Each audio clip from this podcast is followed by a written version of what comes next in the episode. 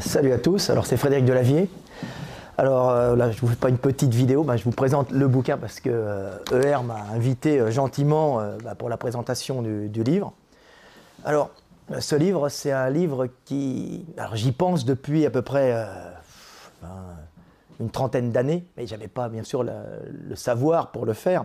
Mais je voulais expliquer le monde tel qu'il était, puisque moi-même, j'avais vécu euh, une jeunesse assez difficile, c'est-à-dire un peu à la rue.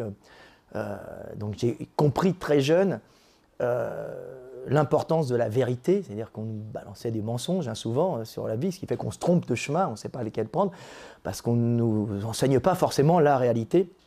Donc j'avais vraiment envie de faire un livre pour expliquer qui on était et d'où nous venions. Puis ce passage difficile, on va dire à la rue. Alors, comme je dis tout le temps, euh, c'est pas Calcutta, mais c'était pas Byzance non plus. Hein. C'était quand même dur. Alors, j'ai quand même vécu des moments où euh, j'ai passé des hivers sans chauffage et des années sans viande. Bon, heureusement, il y avait des, euh, des supermarchés qui me permettaient d'avoir du fromage blanc et des pâtes. Mais dans un pays comme la France, c'est pas forcément cool qu'un mec doué soit obligé de vivre, de vivre ça. c'est ce que je pense. Alors qu'il y a plein de mecs doués euh, en France qui sont dans la merde hein, et qui pourraient monter et après, tirer les autres vers le haut par le savoir et par la connaissance et par leur technicité euh, qu'ils ont acquis pendant, leur jeunesse. Donc, j'étais pas tellement content du système, ah, j'étais un peu révolté comme tous les jeunes, et puis je me suis dit, bah, je vais essayer d'enseigner. il faut que j'enseigne, mais avant, il faut que il faut que j'apprenne. Alors, j'ai appris, j'ai analysé de ma vie, et puis j'en ai tiré ce bouquin. Alors, évidemment, c'est un livre que j'ai commencé à écrire il y a sept ans, parce que je ne suis pas un écrivain capable de coucher euh, un livre sur le papier comme ça euh, euh, directement. Je, n'y arrive pas. Et c'est grâce à l'évolution des techniques, c'est-à-dire à Internet, aux réseaux sociaux et à la possibilité qu'on a maintenant de tous communiquer les uns les autres. Hein. C'est pour ça qu'on est là, grâce aux réseaux sociaux, autrement on n'aurait pas pu. Hein.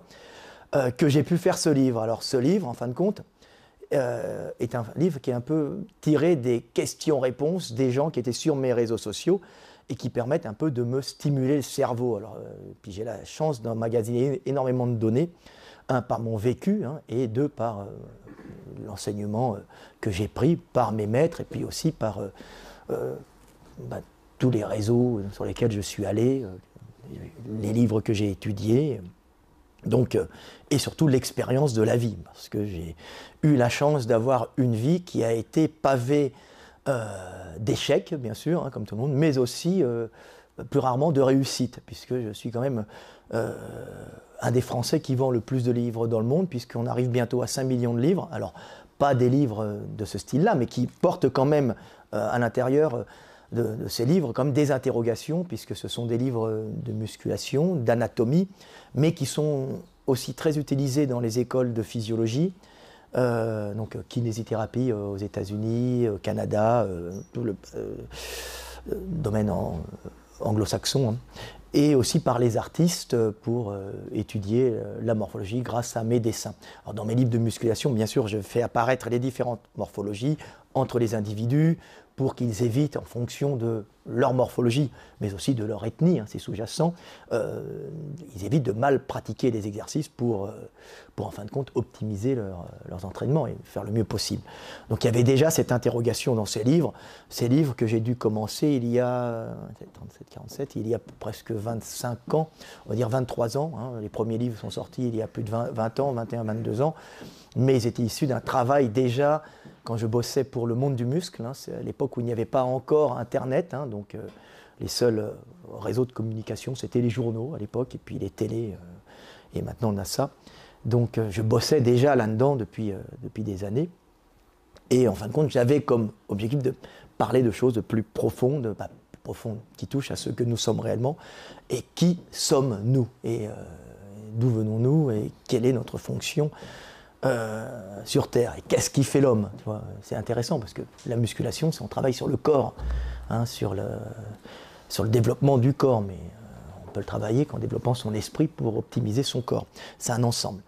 Donc je me suis posé des questions et puis par mon approche anatomique, euh, morphologique, j'ai compris que notre, j'ai compris, je m'en doutais, hein, les gens, euh, tout le monde le sait à un certain niveau de conscience, hein, que notre esprit, en fin de compte, notre façon d'être dépend euh, complètement de notre corps et de notre constitution, qui elle-même dépend du milieu. Donc en fin de compte, on est les enfants du milieu, les enfants du climat, et si on pense d'une certaine façon, c'est parce que notre structure physique nous fait penser de cette façon, et que l'on est moulé par le monde et par euh, les lois physiques du monde. Voilà. Ça, c'est la première partie qui mène à, ce bouquin, hein, l'éveil des consciences. Hein. Alors, j'ai fait exprès de faire une couverture euh, style euh, gourou. En vérité, c'est un dessin que j'avais fait quand j'étais gamin. quand j'étais gamin, j'avais 24 ans, 25 ans, et c'est juste avant d'avoir une révélation. Oui, m'est arrivé un petit accident qui a fait que j'ai eu une espèce de révélation, révélation dans la douleur, et je cherchais, alors c'était moi, jeune, qui me cherchais. Hein. Donc après, dedans, bah, il y a tout, le bouquin, il y a tout le parcours de l'homme, et j'explique le parcours de l'homme en fonction de l'évolution, d'où venons-nous, qui sommes-nous, et qu'est-ce qui fait l'homme. Hein? Alors qu'est-ce qui fait l'homme? Quelle est la particularité de l'homme par rapport euh, au, reste, euh, au reste du monde animal, hein, on va dire? Quelle est cette, cette chose euh, si particulière qu'on peut nommer homme Qu'est-ce qui fait qu'on est cet individu qui a pu coloniser euh, euh, le monde et s'interroger? Alors, c'est une chose assez simple, en fin de compte, tout le monde cherche encore qu'est-ce qui a fait l'homme, qu'est-ce qui fait l'intelligence de l'homme. Alors, il y a des gens qui vont vous dire, oui, euh, on entend souvent, c'est la viande, c'est l'accès à la protéine qui a développé notre cerveau. Non, non, ça, ce sont des réactions, mais comme je dis tout le temps, si l'accès à la protéine, à la viande, fait d'être un, carnivore, donnait un gros cerveau, ben, les lions, ils seraient déjà, euh, ils seraient allés sur la Lune et puis euh, ils, auraient envoyé des sondes euh, sur les comètes. Hein. Donc non, on n'a pas ça encore. Donc il y, a quelque chose de beaucoup plus fondamental qui fait l'homme.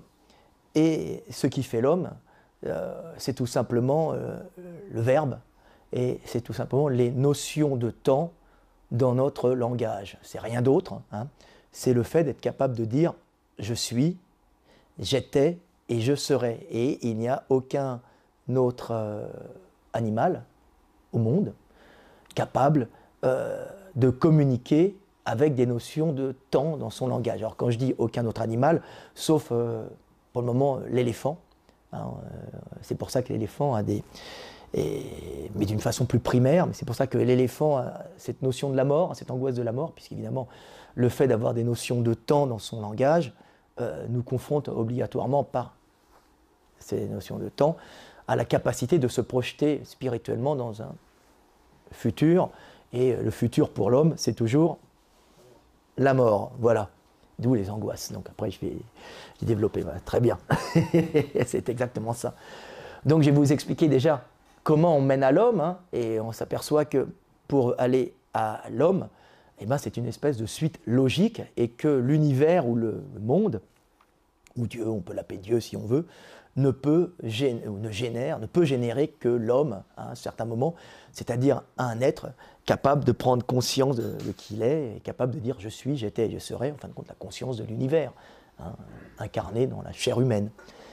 Donc euh, comment on en est venu euh, à ça, être cet individu euh, conscient, capable de dire je suis, j'étais et je serai, hein, comme en fin de compte Moïse qui Moïse qui rencontre, c'est dit dans les textes, hein, parce que les gens, ils sont, les hommes ne sont pas bêtes, hein, ils ont compris inconsciemment qu'est-ce qu'il y avait derrière tout ça. quand Moïse rencontre Dieu, il voit Dieu comme un, buisson ardent. Alors le buisson ardent pour Moïse, c'était un langage à l'époque assez limité. C'est le langage des, pasteurs de l'époque. Hein. Donc ils n'ont pas un langage technique comme maintenant. Maintenant on pourrait dire il a été confronté à une explosion, hein, le Big Bang. Non, il est confronté à l'énergie de Dieu. Évidemment, il y a eu un accident, il a été confronté à lui-même en vérité. Et quand, quand il demande à ce buisson ardent, il demande Qui es-tu? Il lui répond quoi? Il lui répond Je suis qui je suis, je suis celui qui est. Donc il est la conscience verbalisée. Donc il est en face de la conscience de l'univers, donc de Dieu. En fin de compte, il est en face de lui-même, parce que visiblement Moïse a vu Dieu dans sa tête, hein. mais il l'a vu réellement dans sa tête et il a compris que Dieu c'était la conscience. Alors c'est très dur à dire, mais en fin de compte, c'est l'homme, c'est-à-dire l'homme est fait à l'image de Dieu. Alors il n'est pas fait à l'image de Dieu, oui, on est comme ça, mais euh, il est fait à l'image de Dieu d'une façon euh, spirituelle, c'est-à-dire il a la capacité de se concevoir et de dire je suis. Hein, la conscience d'être. En fin de compte, il y a une seule chose euh, qui est sûre dans ce monde, hein, si ce monde est une illusion, en tout cas, le fait d'être, le fait d'être conscient, c'est la seule chose qui peut être vraiment euh, réelle dans ce monde. Hein. Euh, même si vous vivez dans une illusion, une illusion réelle, la seule chose dont vous pouvez être sûr à 100%, chaque individu qui est ici, c'est d'être. C'est je suis. Donc qu'est-ce qui mène à cette conscience d'être? Et vous verrez, bah, c'est c'est un chemin évolutif euh, très, simple et très logique. Hein. D'abord, euh, les chercheurs sont encore en train de chercher, hein, puisque le processus de la vie, hein, passer du changement d'état de la matière, la matière change d'état euh, en fonction euh, physique. C'est-à-dire que l'eau se transforme en glace, la pierre peut être liquide, la pierre, le matériel est liquide ou se durcit comme de la pierre ou devient de l'âme, mais se transforme en vapeur. Mais euh, la vie, c'est la duplication. Alors là, c'est encore très dur parce qu'on n'a pas encore vraiment trouvé les principes qui mènent euh, du changement d'état la duplication. Nos chercheurs cherchent encore, on va sûrement y arriver, mais en fin de compte, c'est cette duplication de la vie, hein, cette réplication permanente, hein, avec des changements qui mènent à la vie, et cette vie qui s'adapte progressivement. Alors, euh, j'ai pas passé, hein, on passe de l'eau, on passe, on, devient un poisson euh, le poisson euh, a des nageoires, euh, ces nageoires lui permettent de sortir de l'eau. Alors bien sûr, hein, il n'y a pas de volonté conscience et on s'aperçoit tout de suite que dans l'évolution, alors c'est très simple, hein, qu'il n'y a pas de mutation qui entraîne la création d'un organe, il y a toujours en fin de compte un détournement de fonction des organes dans l'évolution, dans l'évolution qu'elle soit humaine ou autre. Hein. C'est-à-dire que des nageoires euh, se mettent à être utiles pour sortir de l'eau. Alors pas sortir de l'eau parce que le poisson en a envie, sortir de l'eau pour aller chercher l'énergie, la calorie et fuir la prédation. Donc ça devient un outil utile, d'où après sélection euh, des poissons qui ont les nageoires les mieux adaptées pour ramper. Mais à la base, c'est tout le temps le monde, hein, l'évolution est faite de détournement de fonctions, d'outils, toujours, c'est toujours comme ça. Donc à un certain moment, on arrive à, l'évolution, on est des petits euh, insectivores, euh, on devient des petits primates. Alors, l'homme, alors les hommes, nos ancêtres sont des petits primates arboricoles. Alors déjà, arboricole, l'avantage c'est qu'on est redressé. Donc on commence à prendre cette stature redressée dans les arbres, puisqu'on grimpe verticalement sur les arbres pour aller bouffer. Donc on, s'agrippe, donc on change nos pattes en crochet, en main. Hein, alors au début, on a un petit pouce, on a des grandes, des grandes mains. On est dans les arbres. Et là, avec l'évolution du monde, des choses merveilleuses, hein, euh, les arbres, euh, les plantes apparaissent. Hein, et euh, dans ces arbres, bah, il y a les petits singes qui sont feuillivores. Alors, être feuillivore, c'est sympa. on est dans les arbres, on est des petits primates.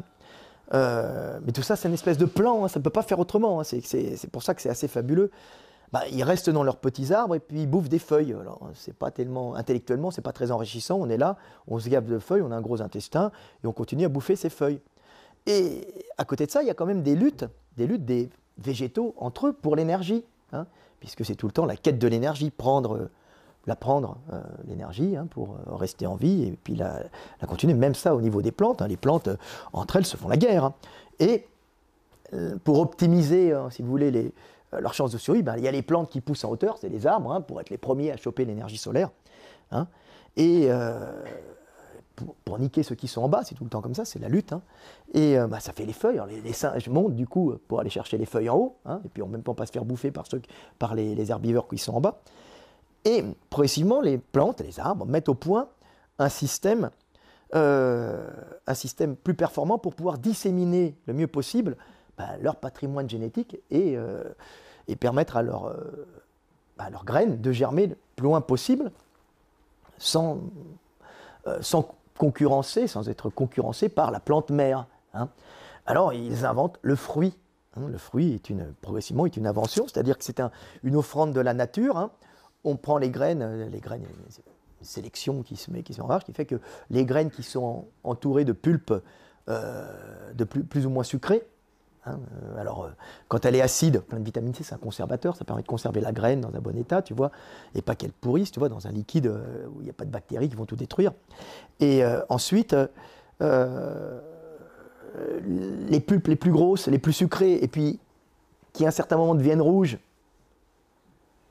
pour indiquant qu'elles sont mûres, attirent à ce moment-là, mais c'est un jeu entre les, c'est un jeu qui se crée hein, entre les, les petits singes, on même tous les animaux, hein, et, les, plantes, bah, quand elles sont mûres, euh, quand, les, fruits sont mûrs, quand les graines sont entourées de leur pulpe mûre, ça fait des fruits rouges, hein, le fruit est mûr, il n'est pas acide, bah, il, attire les, petits singes qui vont le bouffer.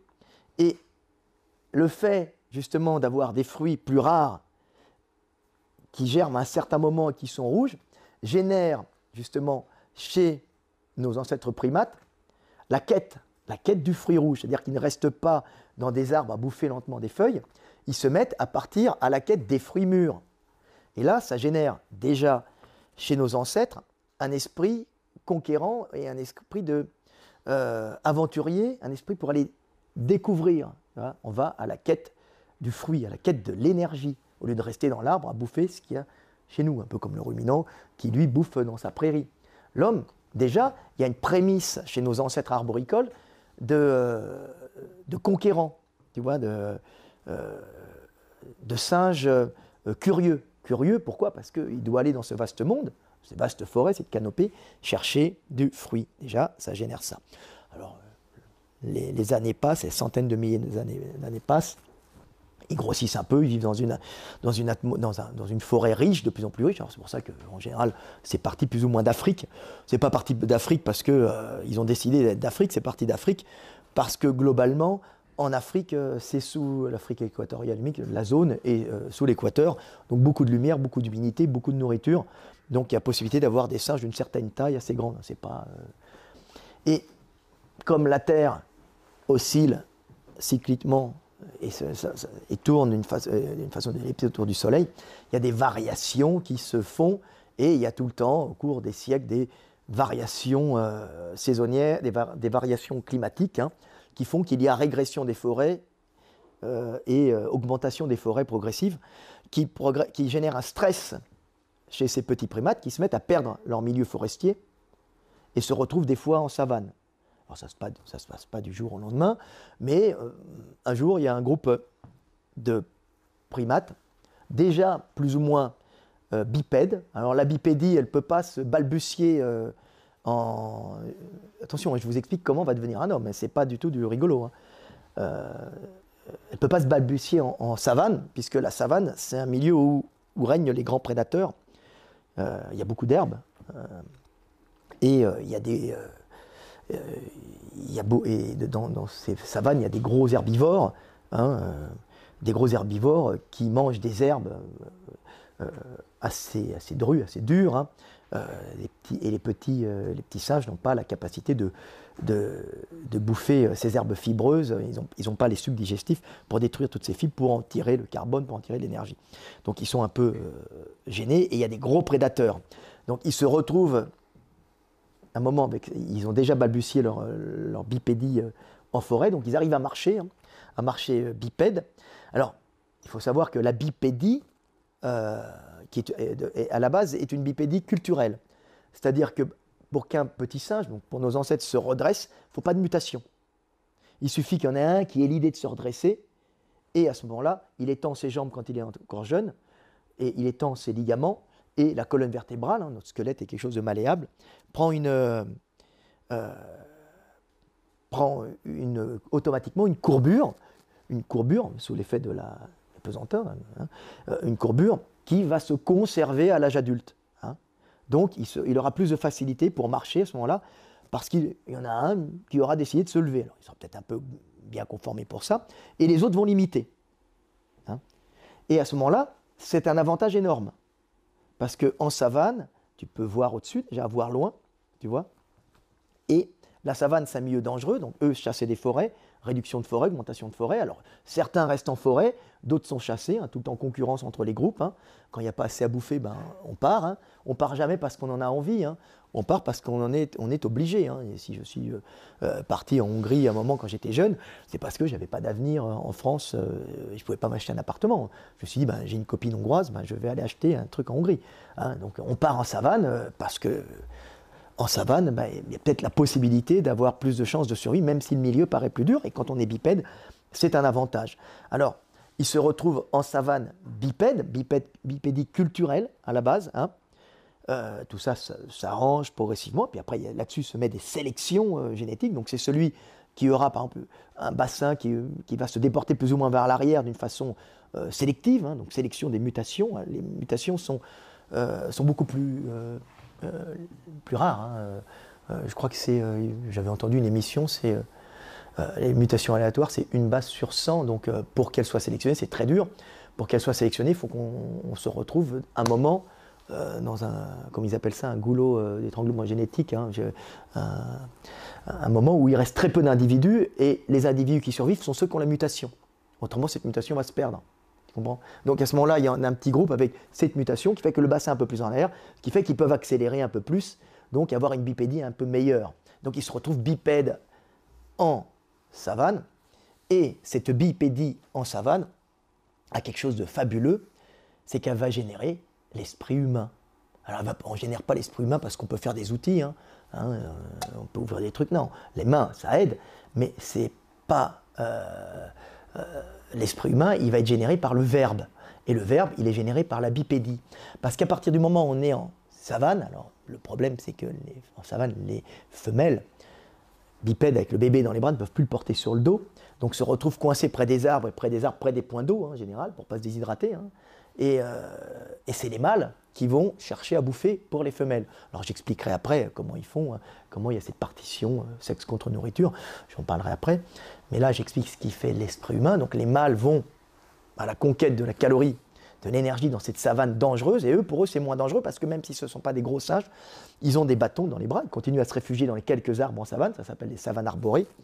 Et là, en savane, ils, restent dangereux parce qu'ils ont des bâtons. Alors, ils ne peuvent pas taper très bien, ils n'ont pas une mobilité de, bassin très bonne, hein, mais ils peuvent marcher, ils courent mal, ils marchent. Ils ont cette capacité de taper de haut en bas, donc d'être dangereux, de pouvoir se réfugier dans les arbres et pouvoir lancer verticalement de haut en bas une façon un peu maladroite des cailloux. Donc, ils deviennent quand même pour les autres prédateurs, pour les prédateurs dangereux à plusieurs. Donc, ils se baladent à plusieurs. Et là, ils vont chercher quoi? Ils vont chercher bah, des fruits des fois dans les arbres qui sont espacés gratter au sol pour voir s'il n'y a pas des, euh, tubercules qu'ils peuvent manger mou, hein, mais ils ne peuvent pas manger ces plantes fibreuses parce qu'ils n'ont pas l'intestin, eux ils sont des feuillivores à la base, et un peu carnivores en forêt, on bouffe des, euh, des petits rongeurs qu'on trouve, tout ça. Donc en savane, ils se sont retrouvés bipèdes, et là, comme ils ont tendance à digérer un peu la viande, mais ils n'ont pas les capacités réelles de chasser, puisqu'ils sont un peu maladroits sur leurs pattes, même s'ils sont debout, mais dangereux avec leurs bâtons et leurs pierres, mais qu'est-ce qu'ils font? Ils se déplacent, ils regardent au loin, et ils vont au loin regarder où il y a des vols de, euh,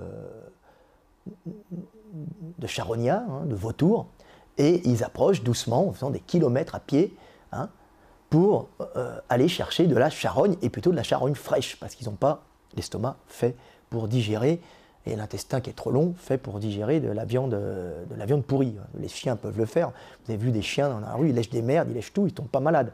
Bah, essayez de lécher des merdes dans la rue et de lécher des trucs, les os, maintenant, vous allez avoir une gastro, vous allez crever. Hein. Heureusement, il y a des antibiotiques, mais vous êtes mort. Donc euh, eux, ils n'ont pas la capacité, ils sont comme nous un peu, donc ils sont obligés de partir chercher de la charogne fraîche et de s'approcher doucement pour récupérer la charogne fraîche à qui s'ils voient que c'est un lion? On n'approche pas, trop gros. Si c'est un chacal, des hyènes, euh, des guépards, on arrive avec les bâtons, on les dégage. Et on leur pique tout. Hein, hein, un charognard, un charognard opportuniste. Un enculé de parasite. ah ouais, c'est l'homme. Ah oui, on n'est pas con, il faut survivre, c'est ça. Donc on va chercher cette, cette, nourriture et on la rapporte euh, aux femelles. Et nous, on en bouffe bien. Mais le fait de se retrouver en savane, dans cette vaste étendue, où on est obligé d'indiquer les directions à plusieurs. On a des outils magnifiques qui sont les bras, qui sont maintenant on les utilise plus pour la locomotion, puisqu'on est bipède. Et à ce moment-là, qu'est-ce qu'on fait en savane? Ben, On indique où on va. Et d'où on vient? Ah, ah, ah. Et s'il y a un danger derrière, on dit ah, ah, euh, ça veut dire il y a un lion. Très primitif. Hein. On ne dit pas j'étais machin, mais on dit un son qui indique le passé. Je viens, ah ah, je vais. Ou l'inverse, on s'en fout. C'était peut-être pas ça, mais c'était, globalement ça. Et on se retrouve avec des gestes indiquant les directions, un peu comme l'éléphant avec sa trompe qui indique je vais, je viens, mais pour gérer un vaste espace calorique sur des années, parce qu'il bouffe des arbres, lui, et euh, il faut qu'il attende plusieurs années pour repasser au même endroit. Donc lui aussi a une notion, des notions de temps et de la mort comme nous. Donc l'homme se met à avoir des notions de temps gestuelles d'abord dans le langage. On est droitier.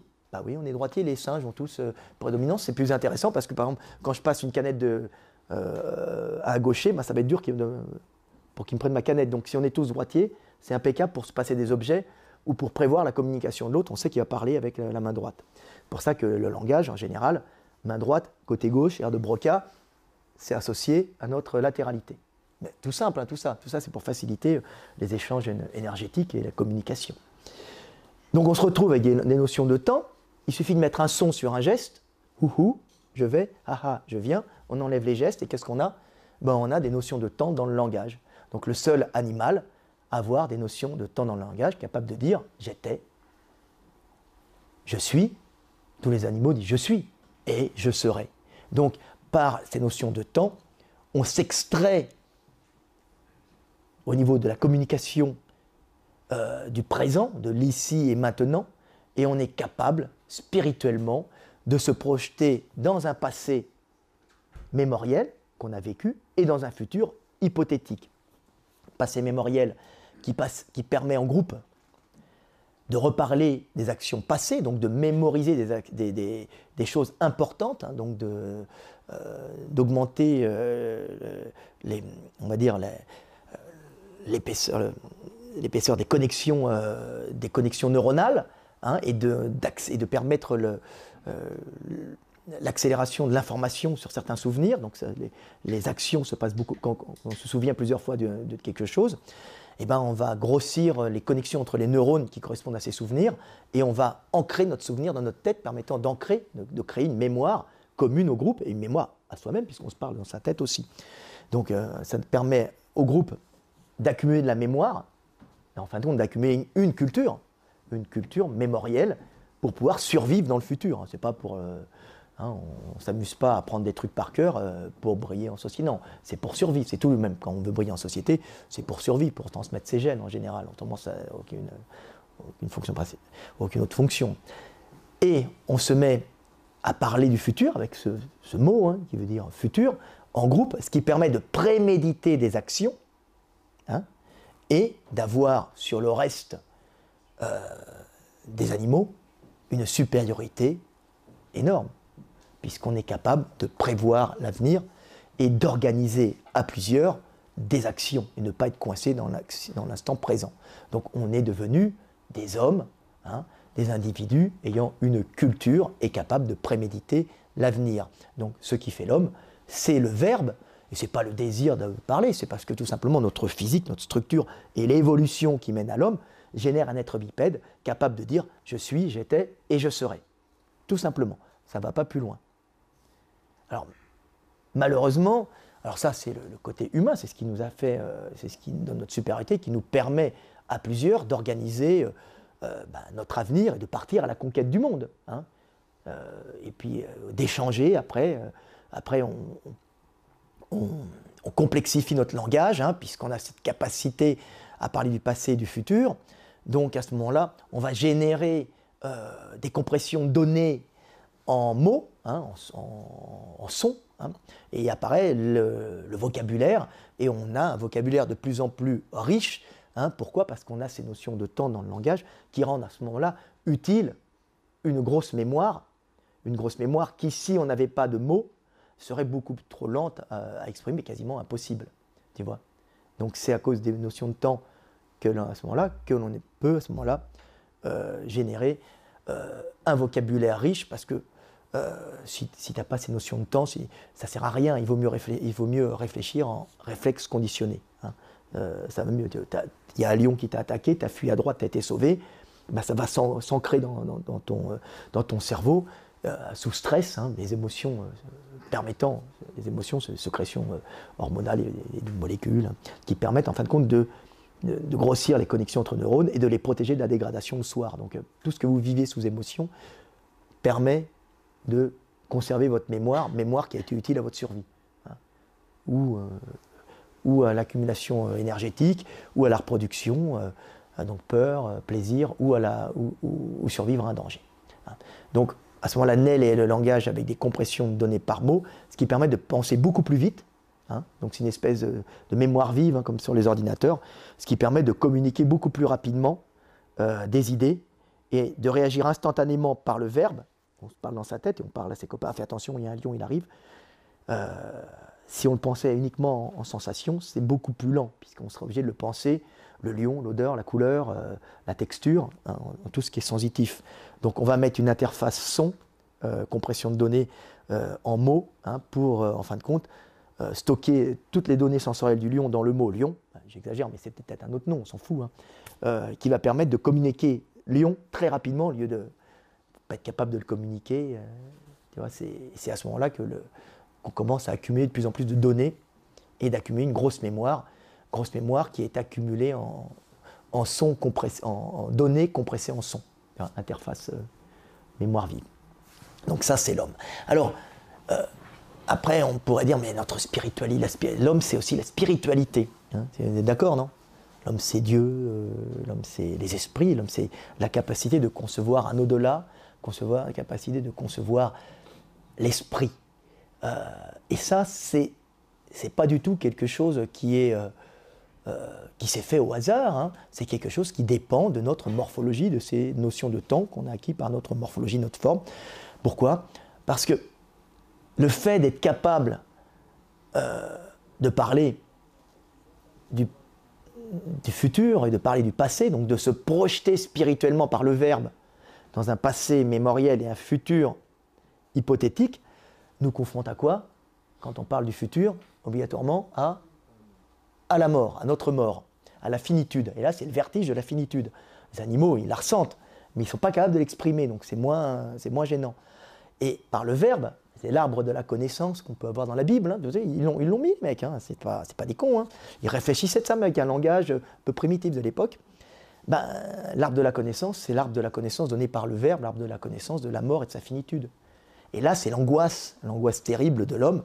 Euh, d'où viens-je, où vais-je, qui suis-je euh, Pourquoi suis-je ici Qui commence à tarauder euh, le cœur et l'esprit des hommes, la peur de la, mort. Et donné par le Verbe, donné par cet outil formidable qui nous permet de maîtriser le monde. Et Comment naît la spiritualité humaine? Bah, Tout simplement, l'homme va se rassurer, si vous voulez, en étant capable, par le verbe, il est capable de se conceptualiser dans un passé mémoriel et un futur hypothétique. C'est-à-dire qu'il est capable de se projeter spirituellement, donc par l'esprit, dans le futur et dans le passé. Donc de se concevoir sans le corps. Donc à ce moment-là, il se dit, mais bon, si je suis capable de projeter mon esprit sans le corps dans le passé ou dans le futur, c'est que si mon corps meurt, mon esprit peut rester. D'où la naissance des esprits. L'esprit de la nature, l'esprit des animaux, l'esprit des ancêtres primordial. Hein. On vient d'un esprit, ils sont morts, mais leur esprit reste encore, puisqu'on est capable de projeter par le verbe notre esprit dans le futur. Et là naît la notion d'esprit. Alors ils sont tous en train de chercher, nos chercheurs. Moi j'ai trouvé. C'était très simple en vérité, non? C'est par le verbe qu'on peut concevoir l'esprit, tout simplement, parce qu'on a la capacité de se projeter spirituellement, spirituellement dans un passé et dans un futur. Donc d'être capable de concevoir l'esprit sans le corps. Donc de concevoir l'esprit des ancêtres, l'esprit de la nature, et un jour l'esprit de Dieu qui crée le monde. l'Esprit de Dieu qui crée le monde, il va se générer en général euh, dans des endroits où il y a de vastes espaces, parce que l'homme, au milieu d'un espace vaste, il se sent tout seul, il est capable de concevoir un esprit seul. Donc un, ah, peut-être qu'il y a un Dieu seul, tu vois, je suis seul, Dieu seul, Dieu est là, tu vois. Alors qu'en forêt, concevoir un esprit euh, unique en forêt, c'est dur, dans une nature luxuriante, on va plutôt concevoir euh, les esprits de la nature plutôt qu'un esprit seul dans une grande plaine désertique. Hein. C'est pour ça que les monothéismes apparaissent des fois dans des zones désertiques ou semi-désertiques, parce que l'homme est confronté à la solitude et à Dieu en lui seul, puisqu'on est, on est en fin de compte la pensée du monde. Voilà. Voilà un peu comment l'homme apparaît. C'est intéressant, non? Donc voilà, voilà qui nous sommes. Euh, ensuite, euh, on pourrait et je voulais parler de quoi là après euh, De Dieu. Oh, qui, sommes-nous réellement Maintenant, on va arriver à qui sommes-nous réellement Parce que maintenant qu'on a compris que, en fin de compte, on était la conscience la conscience. Maintenant, on peut passer à un niveau supérieur. Euh, pour ceux qui ont lu mon livre, hein, se termine à, la fin du livre euh, là-dessus. Il dit mais qui sommes-nous réellement maintenant qu'on sait que notre esprit vient au cours de l'évolution humaine Il apparaît, hein. Euh, à un certain moment, quand je dis je, hein, quand je dis je, Dieu s'éveille. La conscience du monde s'éveille. Hein. s'éveille en tout homme qui est capable de dire je. Alors certains ne sont pas conscients qu'ils sont le monde, mais ils sont le monde. Alors, qui sommes-nous réellement? Ben, Nous sommes, nous, nous pensons avoir le libre arbitre, hein. nous pensons euh, être capables de, euh, être indépendants du monde, avoir notre propre façon de penser. Moi, je suis indépendant. Non, non, non. On n'est pas indépendant, on n'est que des réactions automatiques. Hein. Donc, on est quoi? On est la mémoire génétique de notre lignée, c'est-à-dire une programmation pour être ce qu'on est physiquement, mais aussi une programmation pour être ce qu'on est spirituellement. Donc, la mémoire génétique de des, des réactions, on est des réactions automatiques au milieu, hein, des réflexes conditionnés, des réactions automatiques au milieu, héritées de nos ancêtres et des réactions automatiques qui ont fait survivre nos ancêtres, parce que n'ont survécu que ceux qui étaient adaptés, qui avaient les bonnes réactions. Donc on est la mémoire génétique de notre lignée.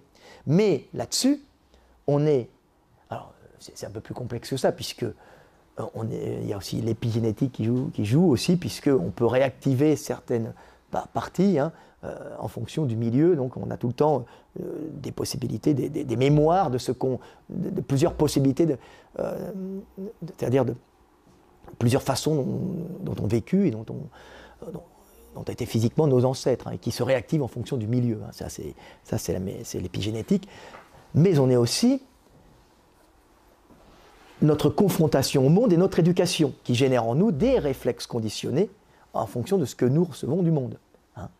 Donc tout simplement, donc la mémoire génétique de notre lignée, plus notre confrontation au monde et notre éducation, c'est la même chose, hein, qui vont générer, en fin de compte, tout ça, des réflexes conditionnés à ce que nous percevons du monde. Donc c'est pour ça quand je dis, euh, vous pensez être libre, hein, euh, la liberté de penser, sauf que vos pensées surviennent sans que vous en contrôliez la venue.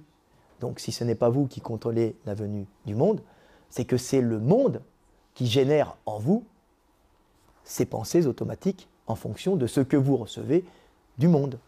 Donc vous êtes quoi?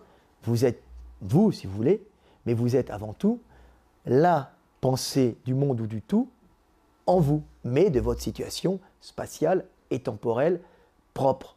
Donc l'homme c'est la pensée du monde. Et comme j'ai dit tout le temps, quand un soir d'été, vous regardez un ciel étoilé et que vous êtes là, émerveillé, et puis euh, en admiration, et puis en même temps avec ce vertige devant cette, cette immensité cosmique, et vous vous dites, je suis tout petit face à cet univers, euh, je ne suis rien du tout sur ce bout de, ce caillou avec un peu de flotte, hein, juste en surface, il n'y a rien, une pellicule, je ne suis rien par rapport à cette immensité cosmique. Et là, je dis non, pas du tout. Vous êtes la conscience éveillée de cette immensité cosmique qui, sans vous, n'aurait aucune conscience de sa grandeur et de son immensité. Donc vous êtes la conscience du monde ou de Dieu sur Terre. Conscience éphémère, mais conscience divine du monde.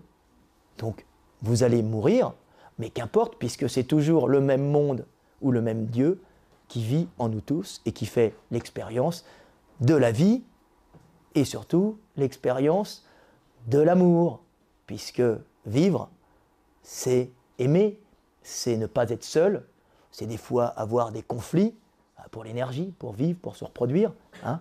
Mais le temps d'une vie, on n'a pas été seul, et même si on a souffert, eh ben, on a aimé, et on n'a pas été seul. Et quand on aime, c'est Dieu qui aime, et Dieu qui n'est pas seul. Donc le monde n'a qu'une seule fonction, générer l'homme à un certain moment. Et tous ces principes physiques, géologiques, biologiques, euh, physiologiques, ne sont faits que pour générer la conscience dans n'importe quel point de l'univers pour pouvoir aimer et être aimé, tout simplement. Donc, qui veut servir Dieu, sert les hommes, et qui veut aimer Dieu, bah, aime les hommes. Voilà. Et on ne, et on ne donne, on ne, on ne, peut, en fin de compte, aimer Dieu qu'en aimant les hommes, et on ne reçoit l'amour de Dieu que par l'amour des hommes. des hommes, je parle de l'espèce. Hein. Après, euh, les gens font ce qu'ils veulent. Voilà. Voilà.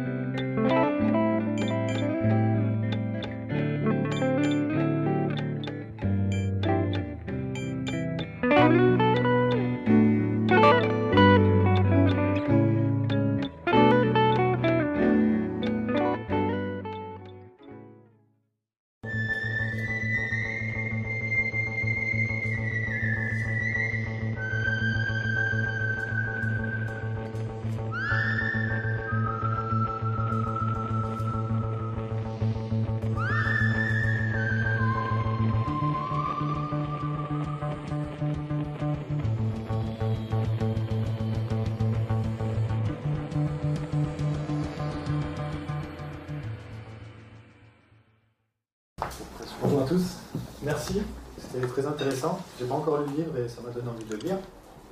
Petite question, est-ce que l'évolution humaine est limitée ou pas dans la suite du temps Puisqu'on est toujours en train d'évoluer, de s'adapter, etc. Est-ce que ça va continuer ou est-ce qu'on a des limites? Ah bah, De toute façon, le milieu change en permanence, donc on est tout le temps obligé de s'adapter au nouveau milieu. Euh, on le voit actuellement avec les... Euh, euh, avec la pollution, par exemple, on va être ceux qui pourront se reproduire, c'est ceux qui euh, résisteront le mieux aux polluants chimiques euh, euh, que nous générons, tu vois. Et aux vies, dans des milieux où il y a une certaine surpopulation, comme les, les, grandes métropoles, tu vois, donc capables de supporter le stress d'une vie en commun, capables de, supporter des polluants chimiques. Donc il y a tout le temps une évolution. Après, l'évolution du cerveau en taille euh, elle va être limitée puisque euh, si un cerveau devient trop gros, il consomme trop d'énergie et c'est pas possible. Donc euh, accumuler trop de mémoire, ça devient ingérable à un certain moment. C'est pour ça que on s'aperçoit que l'homme est en train de d'externaliser toutes ses fonctions. Hein. Alors il y a tous les chercheurs qui vous disent l'homme augmenté, on aura des puces dans la tête, on aura dit mes couilles. non mais non mais ils n'ont pas compris comment ça se passait. C'est qu'on est déjà externalisé. C'est-à-dire que nos capacités euh, de mémoire, euh, bah, c'est limité dans notre cerveau. Autrement, on consommerait du sucre toute la journée. Tu vois, c'est pas possible. on deviendrait des gouffres, des gouffres énergétiques et on bousillerait la planète à pleine vitesse. Donc, qu'est-ce qu'on fait? Bah, On va stocker ça bah, dans les mémoires des. Alors, au début, c'était dans les livres, sur les parois des grottes. Et puis maintenant, on va stocker ça sur, dans des mémoires informatiques ce qui permet déjà d'être beaucoup plus économique, puisqu'on n'est pas obligé de les conserver euh, allumés en permanence, comme nos cerveaux, autant on se dégrade. Hein, donc on peut éteindre l'électricité, puis hop, ça ne consomme plus, puis on, rouvre, et puis on a des mémoires. Tu vois Et pareil, notre puissance d'analyse, euh, on ne peut pas se permettre d'avoir un cerveau grand comme ça, on commencerait par disjoncter. Donc ben, on, extériorise ça grâce ben, à l'informatique, grâce à, nos ordinateurs qui permettent en fin de compte de d'analyser euh, très très vite, tu vois, les choses. Donc euh, quand on veut calculer quelque chose, ben, on prend une calculette euh, et puis quand ou un ordinateur extrêmement puissant avec des logiciels d'analyse. Et puis quand on a oublié quelque chose, ben, on tape Google euh, ou euh, Wikipédia, euh, même si Wikipédia m'a banni pour conférence raciste, alors que je ne suis pas du tout raciste. Je suis suivi par à peu près 50% des gens qui me suivent, comme, sont issus, comme diraient les, les socialistes ou gauchistes de la diversité. Tu vois. Donc, mais bon, Wikipédia reste sympa. C'est Wikipédia France, hein, où il y a des dégénérés. Mais Wikipédia, dans son ensemble, il y a des mecs très bien, surtout pour ce qui est la science. Hein. Donc là, ils m'ont déclaré raciste. S'ils veulent, hein. s'ils veulent, je suis raciste, criminel, pédophile. Ils peuvent déclarer ce qu'ils veulent, de toute façon, hein. on est dans le délire le plus total. Donc voilà. Mais, tu vois, euh, on, peut, euh, on peut augmenter nos. Euh, bah, on est limité par notre consommation énergétique. Hein. on ne va pas avoir un cerveau qui va grandir. Alors on peut faire des circonvolutions pour un maximum de neurones, tu vois, et puis des connexions neuronales très importantes, c'est euh, matière grise, matière blanche, c'est toutes les connexions. On peut les augmenter jusqu'à un certain point, mais après, c'est pas possible. Après, c'est le bon fonctionnement et ce qu'on met dedans qui fait notre intelligence. Mais de toute façon, on, a, on commence à tout extérioriser. Hein. On a extériorisé notre système digestif hein, avec euh, les couteaux, les fourchettes, la cuisson, qui est en fin de compte une digestion externe. on externalise vraiment tout, tu vois jusqu'à nos capacités de, stocker la mémoire et d'analyser le monde. Mais on reste quand même la partie centrale euh, de, de, l'être humain, l'être humain qui s'étend en vérité spirituellement dans ses machines. Tu vois, c'est quand même intéressant de le voir. On n'est pas euh, limité à nous-mêmes. On va plus loin. Tu vois, l'animal, bah, c'est l'animal. Mais nous, on commence à extérioriser. Euh. Euh, c'est des outils, ouais, mais c'est notre cerveau, en fin de compte, c'est notre capacité de mémoire qu'on met à l'extérieur. On peut plus les stocker dans notre tête. C'est formidable. Tu vois, on est dans un nouveau monde, donc on va avoir quand même une transformation euh, de notre cerveau. Notre cerveau, euh, si, on marque bien actuellement, quand, ils analysent, par exemple le cerveau de Cro-Magnon, je crois, puis on Néandertal au hasard, hein, mais ils étaient plus gros. Hein, ils avaient des cerveaux plus gros parce que nos, ancêtres préhistoriques avait beaucoup moins de technologie, hein, mais euh, chaque individu, il y avait, euh, euh, c'était pas des civilisations aussi avancées que les nôtres, hein, euh, avec le partage des tâches, mais chaque individu devait mémoriser un maximum de données. tu vois, comment faire du feu. Il n'y avait pas vraiment le partage des tâches. On est dans des groupes tribaux où, un homme devait savoir chasser, devait observer le milieu, devait connaître les plantes. alors que maintenant, bah, il y a des mecs qui s'occupent d'élever les, bêtes, d'autres de les abattre, d'autres de faire des, tes habits, euh, euh, d'autres de construire tes voitures. Donc chacun a une, hyper spécialité qui ne demande pas forcément un énorme cerveau multitâche comme le cerveau de nos ancêtres préhistoriques, tu vois. Euh, mais nos, cerveaux ont sûrement un peu changé. Ils sont devenus plus spécialisés. Donc on les spécialise dès, la dès l'adolescence, dès la jeunesse, si tu veux mais ça pose, on voit quand même qu'il y a, ça pose quand même quelques problèmes avec beaucoup de chercheurs qui sont trop spécialisés, qui n'ont pas une vue globale. Donc on commence, on perd la vue globale qu'avaient sûrement nos ancêtres pour avoir une vue extrêmement précise dans, un, dans, notre domaine. Donc euh, c'est beaucoup d'individus avec des vues précises. Et en fin de compte, la plus grande valeur que pouvoir retrouver nos sociétés, c'est retrouver des hommes avec des vues globales, capables d'aller chercher chez les individus hyper spécialisés, tu vois, les données pour les réunir, pour comprendre le monde et pour pouvoir même trouver des nouveautés. Voilà. Deuxième question. Merci pour, ton intervention. J'ai deux questions. Euh, la première, c'est quels ont été euh, tes principaux maîtres? J'ai entendu parler de Sizia Ziki dans une de tes vidéos. Est-ce qu'il y en a d'autres? La deuxième, c'est pourquoi euh, les femmes sont minoritaires? Dans cette salle et généralement, je pense qu'il y a beaucoup moins de femmes qui te suivent que d'hommes. Zut alors. Merde. je pensais avoir du succès pour pouvoir voir les femmes. C'est raté. euh, alors, Sizia euh, pour moi, a été un exemple. Alors, pas, pas, je ne suis pas Sizia dans tous ses romans. J'aime le personnage. Hein. Le personnage est un personnage vrai qui ne ment pas. Mais Sizia euh, est un espèce d'ovni qui est apparu dans le monde euh, de la littérature avec un, roman qui était Oro. Et les mecs ont vu arriver un mec qui n'était pas un menteur. Moi, je l'ai vu sur Apostrophe et moi, j'ai fait de la jungle, comme si Yazike. J'en ai fait deux mois. J'ai fait des expériences en jungle avec euh, l'armée, le 9e Bima et la Légion. Et tout ce qu'il raconte est vrai. C'est-à-dire que c'est pas du mensonge. Quand je l'entends parler, je sais qu'il n'y a pas de mensonge derrière, des choses qu'il peut pas dire. Et, mais quand il peut pas le dire, il le dit pas. Tu vois? Et euh, euh, avait dit quelque chose de formidable dans son livre Oro, que j'avais aimé. Il parlait d'un spécialiste de, des bijoux, euh, des bijoux précolombiens, qui vendait des, des bijoux précolombiens. C'était un connard, à peu près. Mais il avait compris quelque chose. Il avait compris que pour réussir dans la vie, il fallait se nommer spécialiste et ne pas attendre que les, que les autres vous nomment spécialiste. Et il n'y avait pas de spécialiste à l'époque des bijoux précolombiens, alors il s'était nommé le spécialiste des bijoux, il connaissait rien le mec, et tout le monde allait le voir, et il disait ah, ça, ça vaut tel prix, ça, ça vaut tel prix, puis c'est lui qui faisait le prix, qui avait marché, qui achetait. Et il disait mais c'était d'un inculte, et il disait en fin de compte dans la vie, faut se nommer spécialiste pour le devenir. Alors évidemment, c'est un truc d'escroc, mais si tu es vraiment bon et que tu attends que les autres euh, te nomment spécialiste, tu peux euh, attendre longtemps parce que tu vas devenir une concurrence pour les autres. Donc en général, les mecs du bas, bah, ils te tirent vers le bas pour pas que tu montes. Parce que si tu montes, bah, tu vas prendre leur place quand ils veulent monter. Et ceux qui sont au-dessus, bah, ils te mettent le pied sur la tête pour pas que tu montes, pour prendre leur place. Donc, si tu attends que ceux du haut ou ceux du bas te nomment spécialiste, tu peux attendre longtemps. Et un homme, un vrai, qui veut réussir dans la vie, si vraiment il a quelque chose à donner, bah, au diable la, la, modestie, il se nomme spécialiste, ou il se nomme, euh, ou il crie ses qualités sur tous les toits. Et ça, c'est Siazike qui me l'avait appris.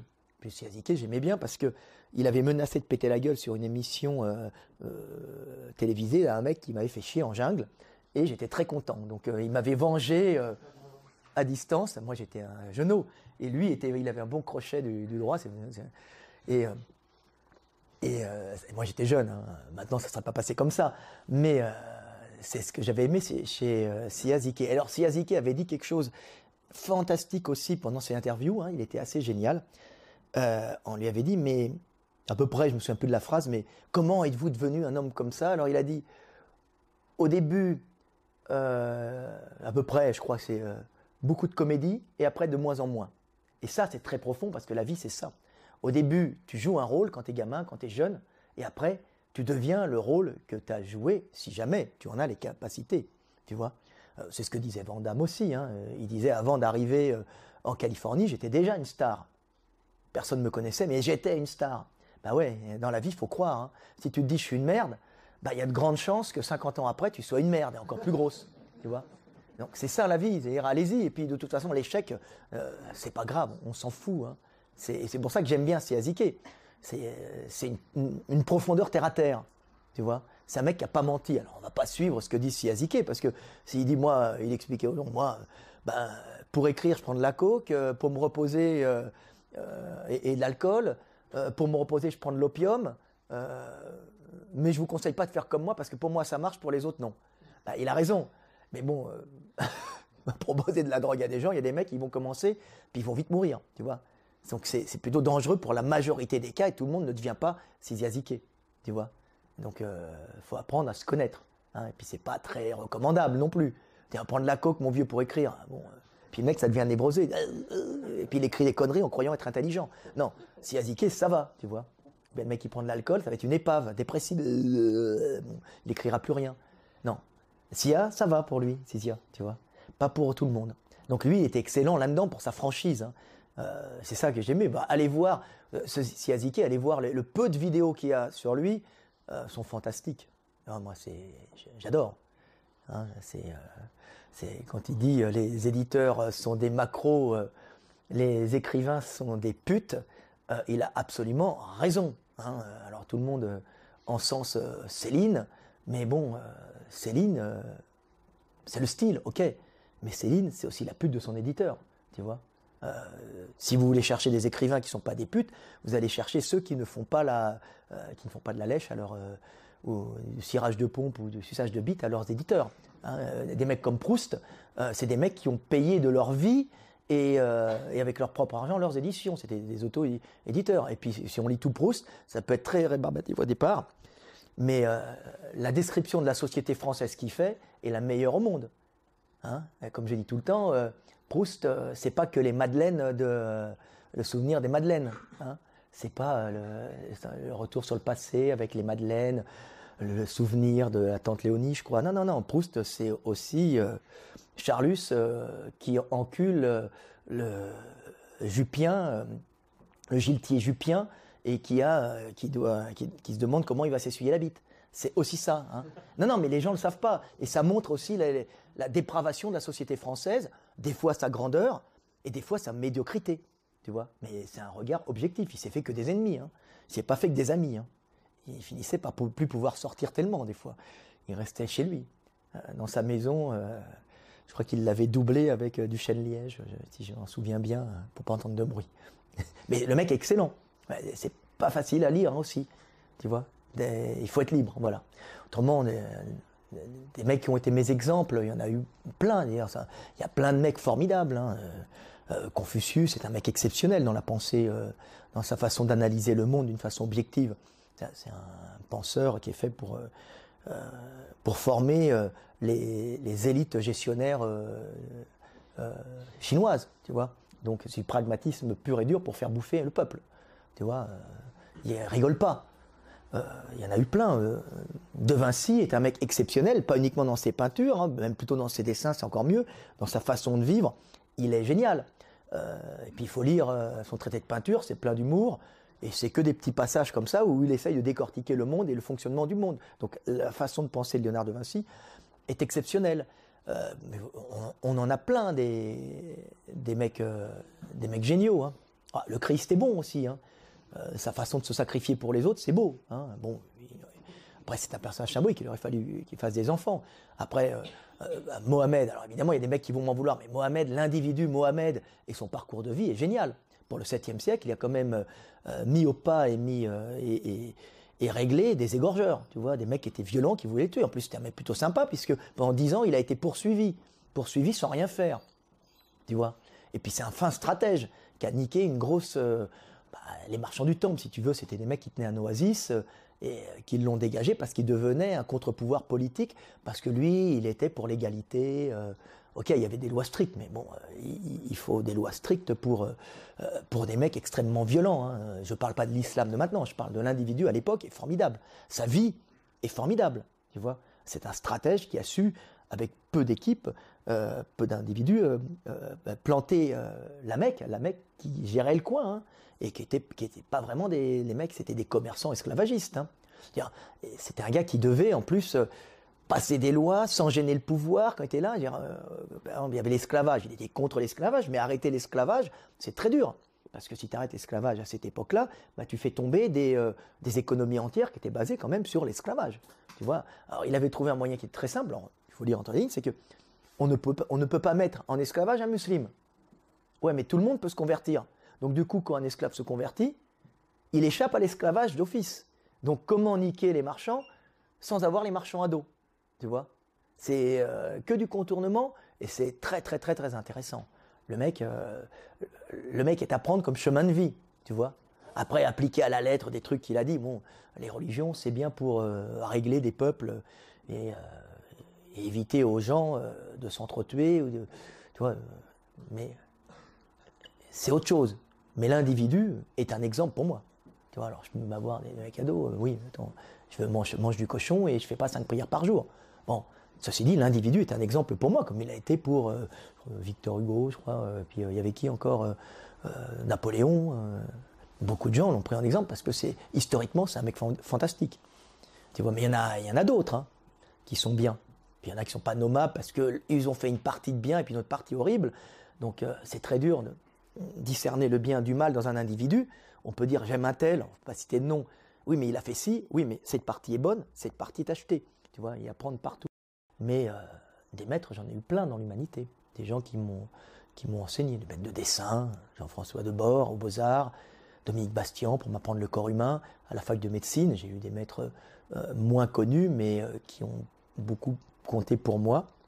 J'en ai eu beaucoup. J'en trouve encore. Hein. Tolstoï, pour moi, est un mec que j'ai découvert relativement récemment. Tolstoï, pour moi, est un grand prophète qui n'a pas été vu tu vois. Et euh, euh, Tolstoï, euh, quand parle, parle de la vie, parle du pardon, toute l'œuvre de Tolstoï est basée en partie sur le pardon. Et pour bien vivre sa vie, il faut abandonner la haine et pardonner, même si on peut rentrer dans la colère. Et toute l'œuvre de Tolstoï est basée, est basée là-dessus. C'est c'est formidable. C'est moi je conseille. Pour moi le plus grand écrivain, pour moi avec ceux que j'ai lus, hein, parce que j'ai pas tout lu, mais ça se trouve, il y en a un, il, dira il est merveilleux, euh, c'est Tolstoï, euh, je parle d'écrivain, et Proust. Hein. Je parle d'écrivain, je parle pas de philosophe. Mais euh, euh, Proust est un observateur, est un entomologiste qui décrit, qui analyse pas, qui décrit, qui analyse un peu, mais c'est pas son but. Il décrit avec euh, objectivité la France. Hein, si vous voulez connaître la France, il faut lire euh, Proust. T'as pas changé. Mais sur la nature humaine de l'occidental, du russe, un peu du français, mais de l'occidental, euh, Tolstoï, et, il est au sommet. Tu vois? Alors après, la deuxième question, c'est pourquoi j'ai pas de, de femmes dans mon... Il n'y a pas beaucoup de femmes qui me suivent? Ah, je suis pas jeune et dynamique. Je commence à avoir un certain âge. Je suis encore dynamique, mais pas très jeune. Euh, je suis pas très beau. Euh, mais, euh, mais surtout, euh, je fais de la philosophie. Alors, la philosophie, c'est en général une science d'homme. C'est-à-dire que les femmes, alors excusez-moi, il y en a, toutes les femmes ne sont pas comme ça, comme tous les hommes ne sont pas philosophes, hein, et, et puis il y a des femmes qui aiment la philosophie. Mais globalement, un philosophe, euh, c'est quelqu'un qui s'interroge sur le monde pour, euh, pas gratos, hein, pas pour discuter dans un café, non, non, pour en rapporter l'énergie, pour le conquérir, en rapporter l'énergie, c'est l'homme, et pour ramener l'énergie à la femme, qui elle fait des enfants, du moins en Occident. Hein. Euh, en Afrique, ça a un peu changé. C'est plutôt les femmes qui, qui vont chercher l'énergie à l'extérieur, puis les hommes gardent le territoire. Mais en Europe, c'est plutôt donc la philosophie est plutôt masculine, puisque les femmes restent près euh, avec les bébés près du foyer pour pas que le bébé euh, euh, attrape une pneumonie avec quand il y a des descentes de température. L'Europe c'est pas super top pour les petits enfants parce qu'ils peuvent vite, mourir de pneumonie. C'est une des causes principales de mortalité pour les petits enfants, c'est les problèmes pulmonaires dus aux températures basses et justement prolifération des microbes à certaines températures. Et donc on a on a ça. Donc les hommes eux ben, ils s'interrogent sur le monde, pas parce qu'ils ont envie de s'interroger sur le monde, pour des raisons bien simples, c'est rapporter, analyser le monde, le comprendre, pour en rapporter l'énergie, pour aller le conquérir, en rapporter l'énergie, et la rapporter à la femme, hein, pour d'abord la conquérir, lui montrer, regarde, j'ai de l'énergie.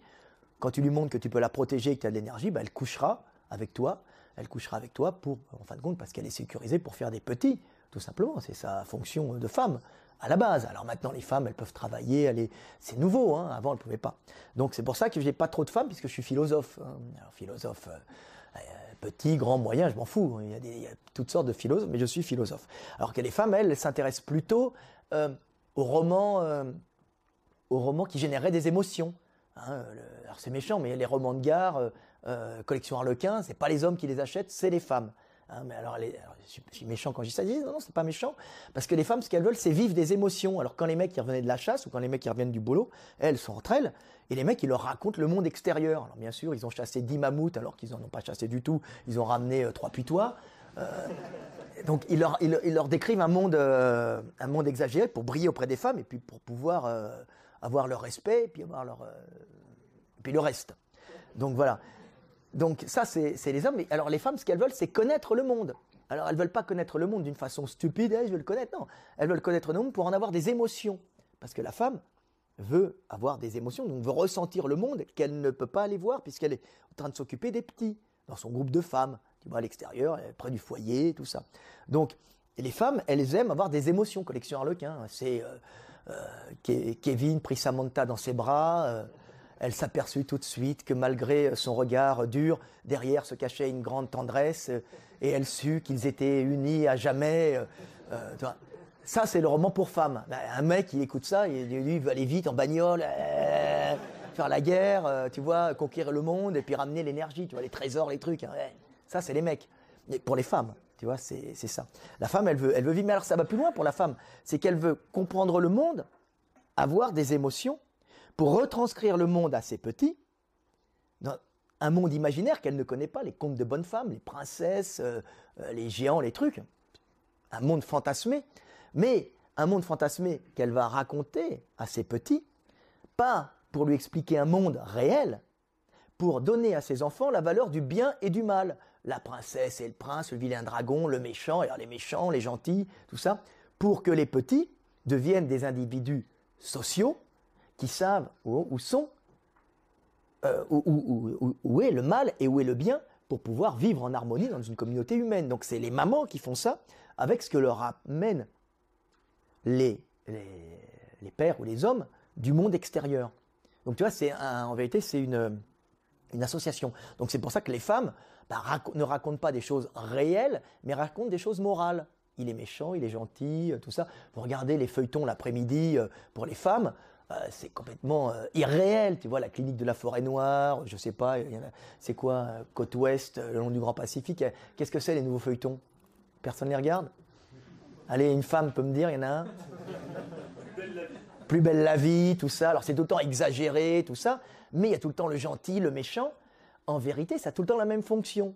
Générer la moralité dans un groupe pour faire des petits sociaux. Parce que si tu apprends le mensonge à un enfant ou si tu apprends euh, le, vol, bah, je t'imagine la société que tu vas avoir après, tu pars en couille. Donc on a intérêt d'avoir des mamans qui regardent plus belle la vie, où on essaye de euh, mettre le gentil, le méchant. Bon, alors maintenant, il y a l'homosexuel de service, euh, pour montrer qu'il ne faut pas les agresser. Bah, c'est normal, on ne va pas agresser un homosexuel.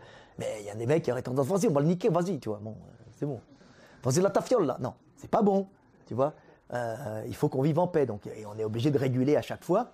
Mais c'est pour faire, en fin de compte, des individus sociaux capables de vivre en société et puis, des fois, ça peut être instrumentalisé par le pouvoir, tous ces films et ces feuilletons, pour pouvoir générer une espèce de politiquement correct et faire de bons petits esclaves qui obéiront au maître aussi. Il y a tout le temps des gens qui se font les, qui zigzaguent là-dedans pour essayer d'en trouver, de trouver leurs intérêts. Donc voilà pourquoi les femmes ne, me suivent pas.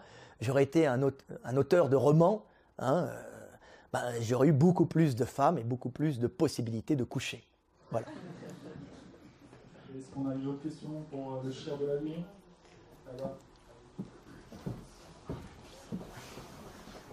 Merci.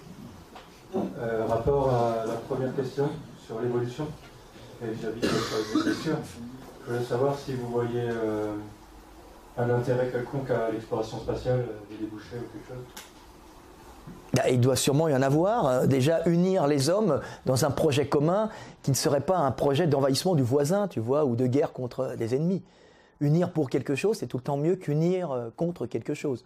Donc déjà, l'exploration spatiale permet d'unir les hommes dans de la recherche scientifique qui pourra sûrement être utile sur Terre pour aider les hommes. Euh, c'est tout le temps bien, on va se focaliser vers un truc qui est plus ou moins inutile, tu vois.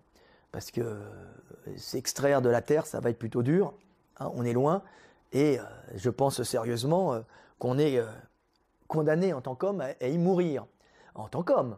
Ça ne veut pas dire que nous n'allons pas être capables euh, d'ensemencer euh, l'univers en envoyant, je ne sais pas, euh, par la pense permis du patrimoine génétique ou pré-génétique ou des vibrations qui pourront peut-être modifier la matière bien plus loin et générer un nouveau cycle entraînant une évolution générant l'homme sur une planète lointaine, sans qu'on y soit. C'est possible, hein mais euh, vouloir s'extraire d'ici, c'est un peu euh, un fantasme. Hein. C'est comme euh, un homme qui voudrait être immortel. Ben oui, vivre plus longtemps, ça va, mais être immortel, tu l'es déjà par les enfants que tu fais. Qu'importe que tu meurs demain ou après-demain, si tu as fait des enfants, Dieu ou le monde continue à vivre. Tu vois, expérimenter le monde et l'amour. Donc c'est un peu égoïste, mais ça a quand même une, un intérêt, hein, vouloir coloniser Mars, tout ça, si tu veux, mais bon, en fin de compte, euh, le plus intéressant, c'est vouloir transmettre la vie par-delà la mort, puisque sauf que la Terre n'existera plus et nous aurons ensemencé euh, des galaxies, euh, ou, notre galaxie peut-être. Hein. Nous n'existerons plus depuis longtemps, mais la vie que nous aurons répandue dans d'autres milieux aura peut-être généré des hommes qui s'interrogeront sur la grandeur de l'univers et sur le, et pourquoi sont-ils ici. Et un jour, un nouveau chèque arrivera et qui instruira des jeunes disciples et dira les mêmes choses que moi. question suivante. Sous les effets du Red Bull. Oui, alors je crois qu'on a compris que le, que le fil directeur de ta pensée était de dire eh bien, que tout ce qui est important dans notre vie s'explique par la nécessité de survie. Et je me demandais donc comment est-ce que tu expliques le fait qu'on soit aussi sensible à la musique? Et je dis à la beauté de la musique, aux harmonies, parce que je vois pas de nécessité du point de vue de la survie à aimer la musique. Alors, je crois avoir lu dans ton livre qu'il y avait un aspect, bien sûr, culturel, identitaire. La musique rassemble, Ouais. donc culturellement, elle a un intérêt. Mais la beauté de la musique, qui elle est universelle, eh bien, je, ne sais- je ne sais pas à quoi elle sert. Elle n'est pas universelle, elle est en fonction de notre vécu. Ah, Je suis dire- d'accord. Un morceau de Bach peut plaira à tout le monde. Un Européen, un Africain. Bah non, tu, tu- non, non. Tu vas, tu vas dans les cités, euh, et tu demandes à Momo euh, qui écoute du rack s'il aime Bach, il va te vas-y, c'est quoi cette merde? Et puis euh, il va aimer, je sais pas, Killer, Killer, Killer Cop, oh, Killer c'est super. Je pense que tout le monde potentiellement peut aimer Bach, quelle que soit la culture. Non mais tout, tout le monde peut aimer Bach, comme tout le monde peut aimer Black Killer Cop, mais euh, je sais pas, euh, mais euh, tout ça c'est culturel, en vérité c'est ça. Mais la musique, la musique est fondamentale aux êtres humains, puisque de toute façon, euh, ce sont des enchaînements rythmés, des vibrations rythmées, hein, avec un, ry- un rythme, avec des répétitions d'intensité et de, et de séquences qui se mémorisent très facilement et sur lesquels, alors d'abord qui se mémorisent très facilement et qui permettent en général aux hommes de s'unir derrière ce rythme. Donc ah, on a écouté ça ensemble, donc on a dansé ensemble là-dessus, donc on est unis, tu vois. Euh, plus que ça, la musique c'est des enchaînements rythmés que l'on peut facilement mémoriser, hein, des, une- une- des- rythmes, hein. pop pop pop pop pop pop pop pop pop pop pop ou poum poum poum poum poum poum poum. hein. Euh, Le chaos c'est ça part dans tous les sens. Donc chacun a son rythme, tu vois. Et là-dessus, tu peux même mettre euh, des sonorités, euh, des mots qui, vont s'harmoniser sur le rythme de la musique, la musique permettant de mémoriser tout un enseignement. Tu vois, plus la musique qui devient, en fonction du moment où tu l'as écouté, un marqueur mémoriel, c'est-à-dire que la musique faisant ressortir en toi tout un ensemble de souvenirs que tu as vécu sur cette période où tu as entendu cette musique. Hein? Tu vois, euh, le slow d'été. Ah, les machines, ah, c'était bien. Ah, c'est à cette époque où j'ai commencé ci. Et ça structure ta mémoire et ça te permet de mémoriser, de conserver des mémoires en toi. Donc c'est super utile. Sans compter que ça permet d'unir les gens euh, en fonction de leur caste, de leur milieu. Euh, c'est sûr que euh, si tu aimes la soprano dramatique machine qui a chanté, je sais pas moi, du Wagner, tu vas reconnaître quelqu'un va te dire ça, ah oh, toi aussi, et tu vas t'unir avec quelqu'un qui a tel potentiel énergétique. Alors il y a tel plus de compatibilité pour pour forniquer et puis euh, conserver l'énergie en soi, tu vois, et ne pas avoir de conflit parce que vous avez à peu près la même culture. Euh, pareil, euh, quand tu écoutes euh, Public Enemy, je sais pas, il y a quoi comme nom? Qui est-ce qui connaît du rap? Un nom de rappeur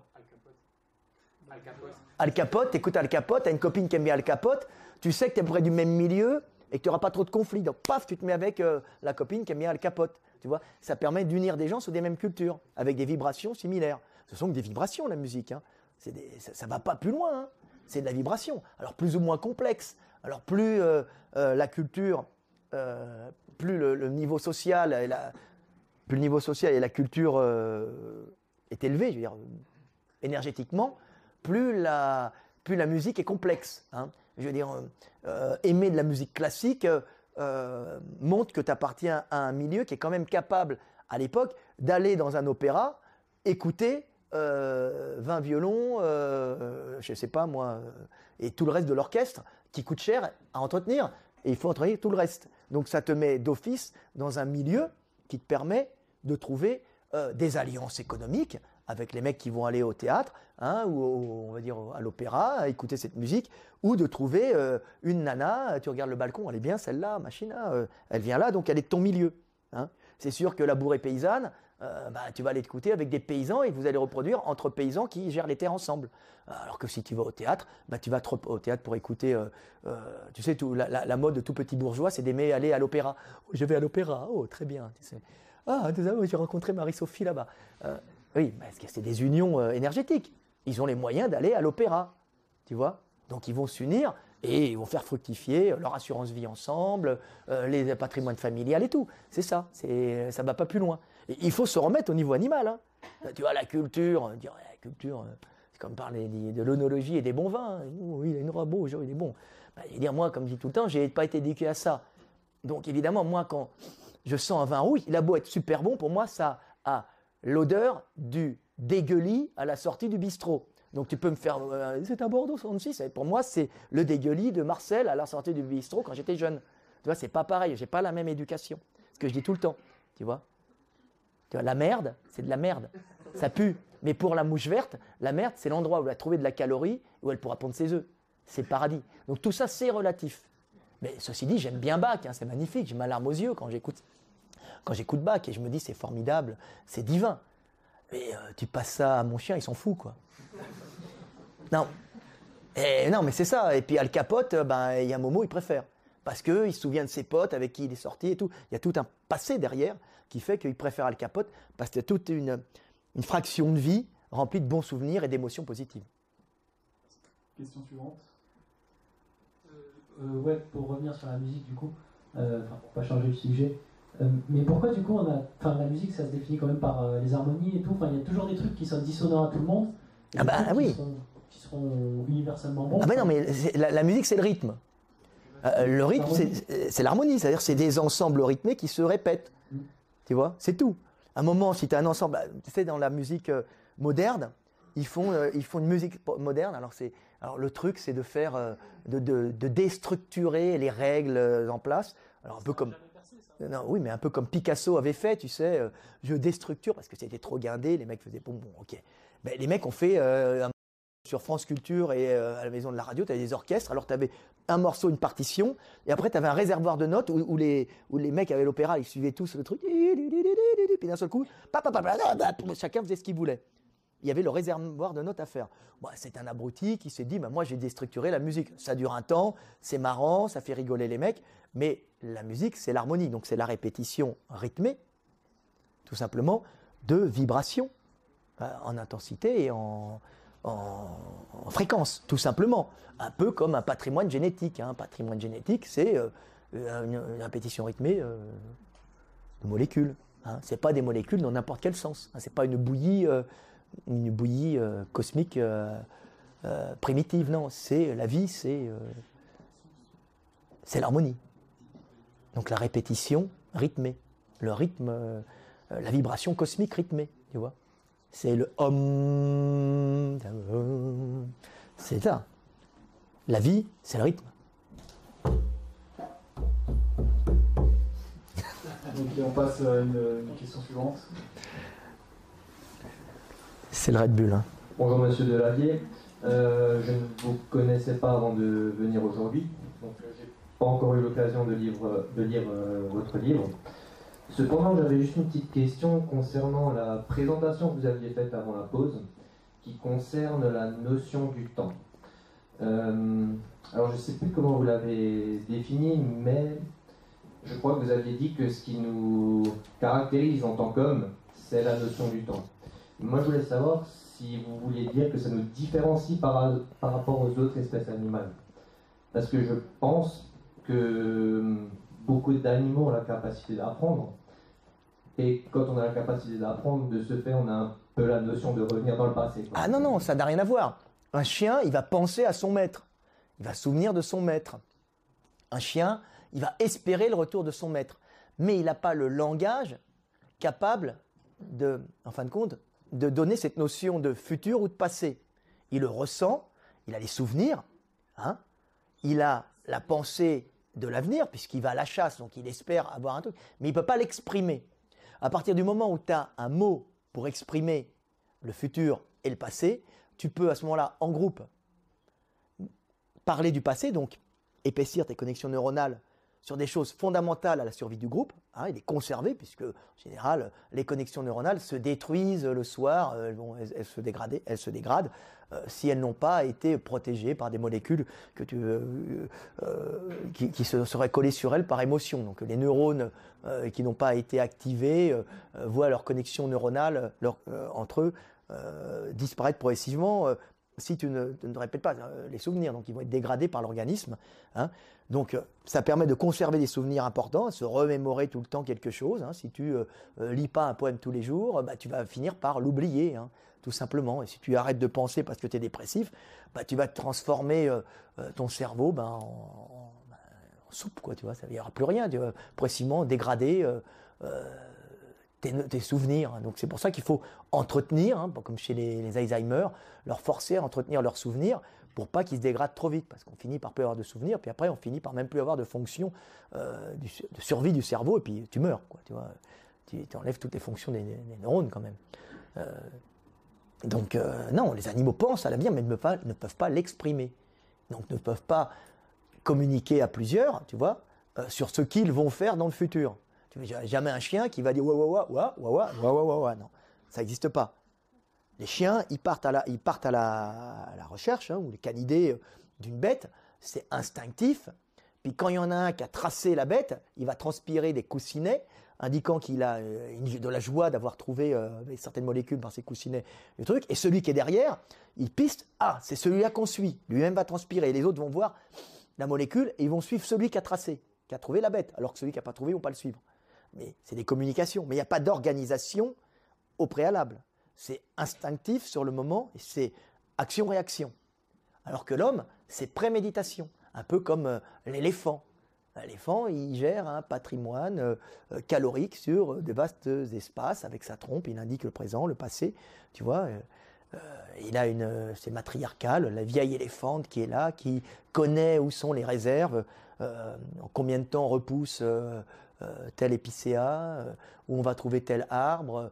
Donc elle gère un patrimoine calorique ils le bouffent, ils le détruisent, et ils reviennent quand il a repoussé quelques mois ou années plus tard. Donc, obligatoirement, une espèce de, mémoire et un enseignement, et en même temps une notion de temps indiquée par la trompe. Hein. Je vais, je viens. Euh. Ils n'ont pas de bras, mais eux, ils ont une trompe, permettant. Donc, c'est les seuls à peu près euh, qui ont ça, euh, parce qu'ils vivent longtemps, ils ont ça, donc ils peuvent générer une espèce de mémoire utile. Ils n'ont pas un vocabulaire comme nous, mais ils ont une notion de temps, ce qui fait qu'ils sont quand même angoissés par la mort, euh, un cimetière des éléphants, c'est pas une blague, hein, et que quand ils voient des os d'éléphants, ils sont malheureux parce qu'ils ils ont cette notion de la finitude donnée par ces notions très primitives de temps dans leur langage. Et puis ils ont une mémoire d'éléphant hein, qui fait que quand il y a un cornac euh, qui leur donne un coup de trick euh, dix ans plus tôt, ben, dix ans après, s'ils recroisent cette espèce de cornac de merde, ils l'écrasent et ils le, broient contre la cage, une vengeance éléphantesque. Mémoire d'éléphant, due aux notions de temps. Et à sa capacité de gérer des espaces caloriques énormes. Parce qu'une bête comme ça, ça consomme énormément. Si tu n'es pas capable d'avoir des notions de temps pour gérer un, espace comme ça, bah, il n'y aurait plus d'éléphants, il boufferait tout, puis il mourrait de faim très rapidement. Non, il faut qu'il gère. C'est un gestionnaire, l'éléphant. Ok, on va prendre encore euh, trois questions. Donc, euh. Bonsoir, merci. Euh, Frédéric, j'avais une question sur la gestation pour autrui. Oui. Est-ce qu'un enfant issu d'une gestation euh, pour autrui va forcément avoir des difficultés dans sa construction? S'il est par exemple dans une famille avec deux pères ou deux mères, est-ce qu'il va forcément être amené à, avoir plus de difficultés par rapport à un autre? Ah bah, À chaque fois qu'on est différent, euh, c'est évident qu'on a plus de difficultés. Euh, je pense que les petites filles de Fogiel et de son, gentil mari euh, vont, c'est ça, vont avoir des problèmes parce que j'avais vu que j'étais à côté de Fogiel. Il dit ah, tiens pourquoi ma famille n'avait pas compris. Oui, Fogiel avait fait, avait, euh, s'était marié avec un, jeune photographe, un charmant couple. Ils étaient mignons comme tout et ils avaient, pris un. C'est le nouveau monde. Hein. Ils, avaient pris ovule, deux ovules à une femme. Alors c'est mignon, hein. c'est le nouveau monde ou à deux femmes différentes. Euh, dans lequel ils avaient chacun incorporé euh, euh, leur patrimoine génétique, hein, donc pour chacun être, père de l'enfant, et qu'ils avaient mis dans deux femmes différentes. Donc c'est vrai que pour une petite fille, je ne critique pas, hein, ça va être plus dur de se construire en sachant qui est ton père et sans savoir qui est ta mère. Tu vois, c'est le problème, pas que des enfants à Fogiel hein, et à son, son gentil mari, hein, mais le problème de tous les enfants qui ou, ont été abandonnés ou sont adoptés ou n'ont pas connu, ne savent pas qui est leur papa ou leur, ou leur maman. Tu vois, il y a tout le temps une recherche d'identité qui va, euh, euh, qui, est lourde à porter pour ces petits enfants. Après, évidemment, avoir deux papas au lieu d'un papa et une maman, c'est aussi dur pour se construire dans ce monde où majoritairement euh, les enfants ont plutôt un papa et une maman. Donc c'est évident. Ah mais on essaye, c'est pas moi qui essaye, c'est eux. Moi ils font ce qu'ils veulent, mais ça va, ça va être dur pour les enfants. Maintenant, euh, euh, il, est évident que Fogiel et son gentil mari euh, vont donner beaucoup d'amour à leur petite fille. Mais ça ne va pas empêcher que la petite fille, à l'école, quand elle va dire ah, mon papa et, mon papa, j'ai deux papas moi, ça risque de poser des problèmes, tu vois. Euh, parce que les enfants sont pas gentils, euh, les enfants ostracisent celui qui n'est pas comme eux, hein. celui qui est un peu gros, euh, ben, on, le tape, on le tape dessus, celui qui est louche, on lui fout une claque. C'est les enfants, hein, c'est comme ça. Moi je me souviens, il y en avait un, il bégayait à l'école, on lui donnait tous des coups de pied. Bah, ouais, c'est les enfants.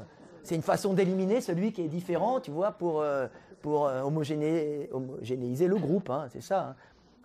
Les enfants sont pas gentils, hein, c'est les enfants. Donc c'est sûr que pour les petites filles à Fogiel et à, euh, son mari photographe, c'est adorable. Hein, quand on les voit ensemble, on voit qu'ils s'aiment. Mais euh, ça va être dur pour les petites filles. Maintenant, euh, c'est le nouveau monde, hein, tu vois?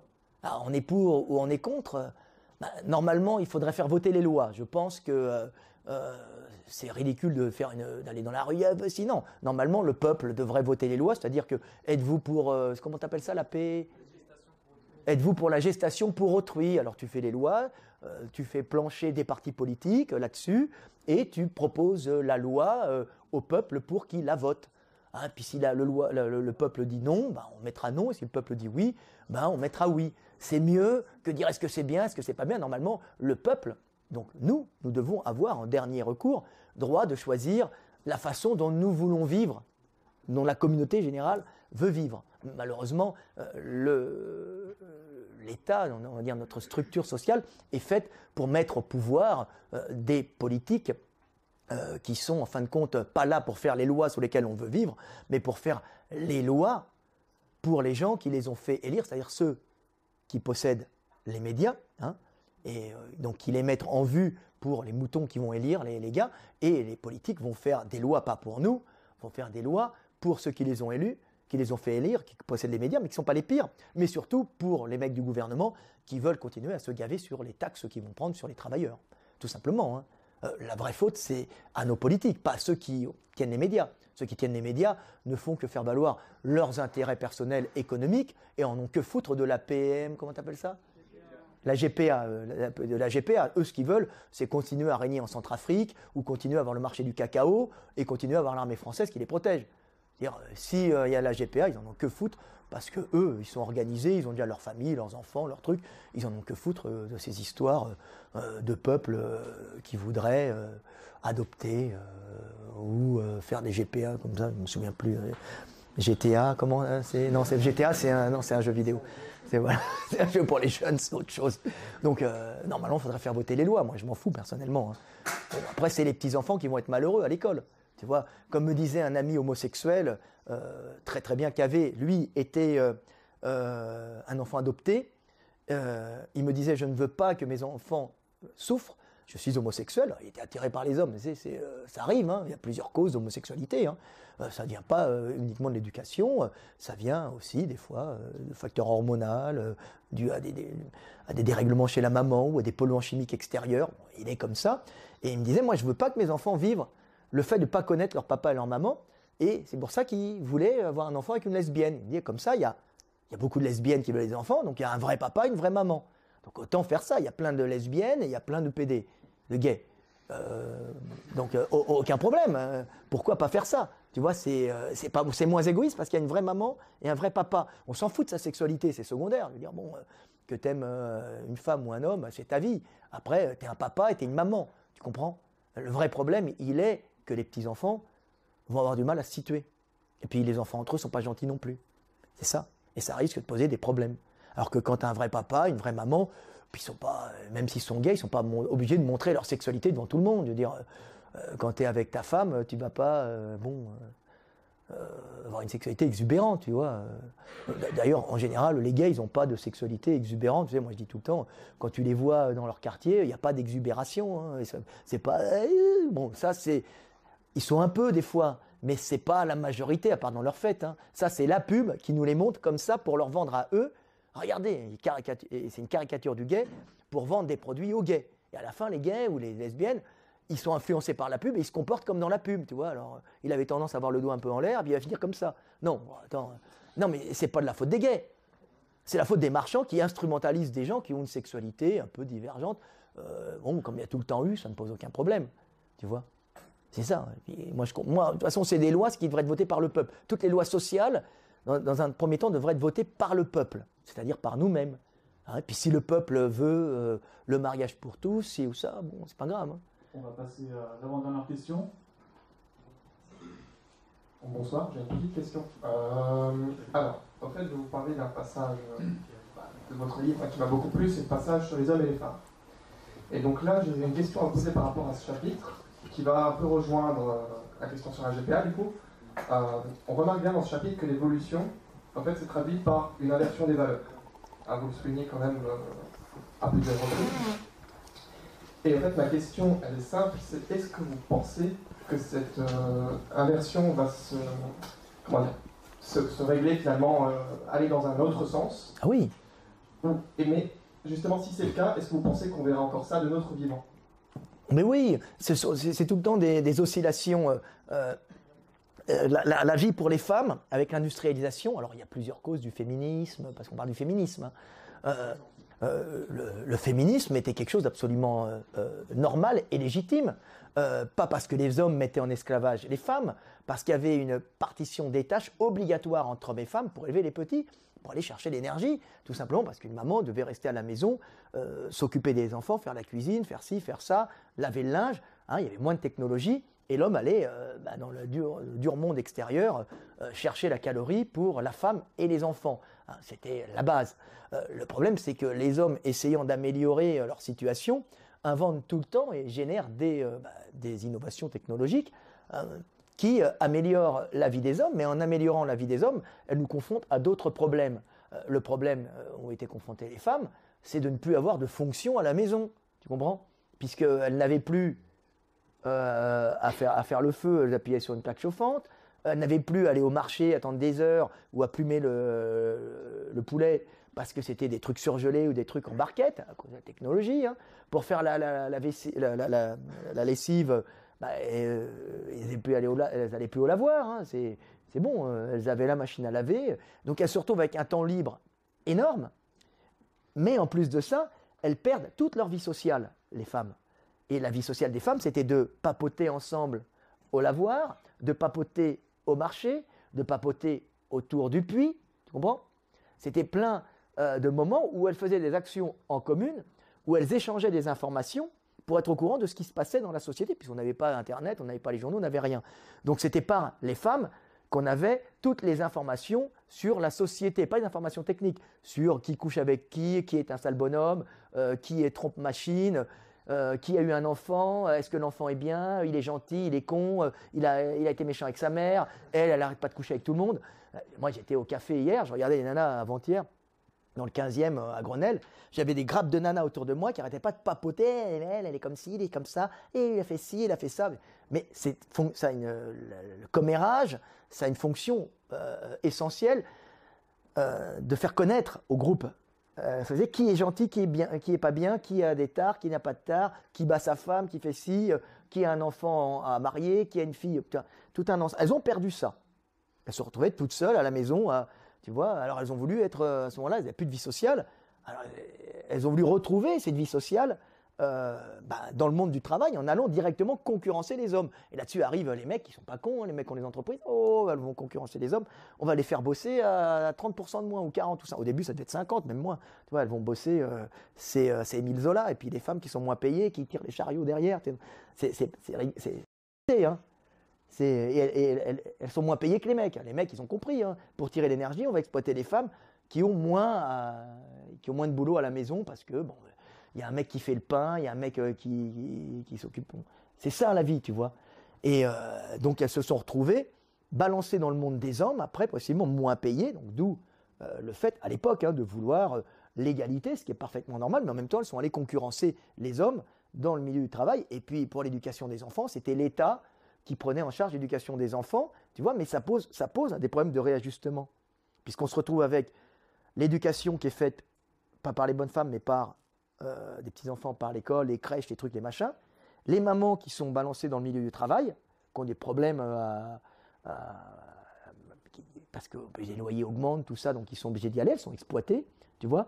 À l'époque, elles étaient moins payées, à l'époque, hein. maintenant, euh, on a égalisé, mais elles veulent pas retourner à, la, à la maison, puisqu'elles n'auront plus de vie sociale. Attends, une femme à la maison, elle n'a plus de vie sociale, c'est terrible pour elle, tu vois. Donc elles viennent directement concurrencer les mecs. Donc, la vie sociale peut renaître maintenant grâce aux réseaux sociaux, Internet, tout ça, où elles sont plus isolées. Donc on se retrouve avec un rééquilibrage possible chez nos femmes qui peuvent peut-être revenir éduquer nos petits, décider pendant un certain temps d'être à la maison, et puis euh, pendant qu'elles sont à la maison, elles vont sur Internet, euh, voir si elles peuvent acheter euh, le dernier sac à la mode en solde ou bien vendu, tu vois, déjà usé d'occasion, tu vois, communiquer avec leurs copines sur les, sur les réseaux sociaux, salut ma chérie, ça va, ah t'es super mignonne, tu vois. c'est les femmes. Eh oui, les mecs vont pas parler de ça.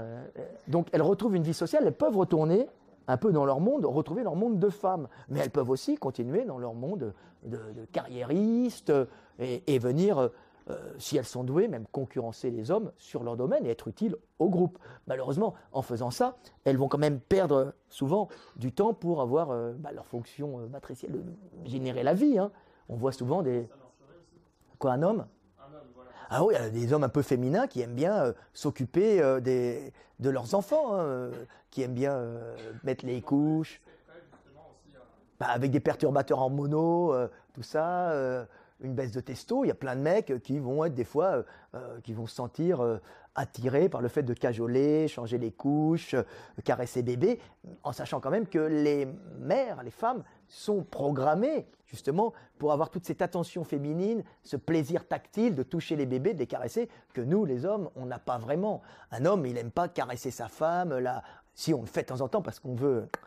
Mais, mais à la base, euh, on préfère donner euh, que caresser, quoi. Tu vois, c'est on est prendre. Euh, la femme, elle est dans la caresse, dans le, elle aime bien caresser le dos, elle aime bien prendre le bébé, faire comme ça quand elle passe dans un magasin, elle touche les habits.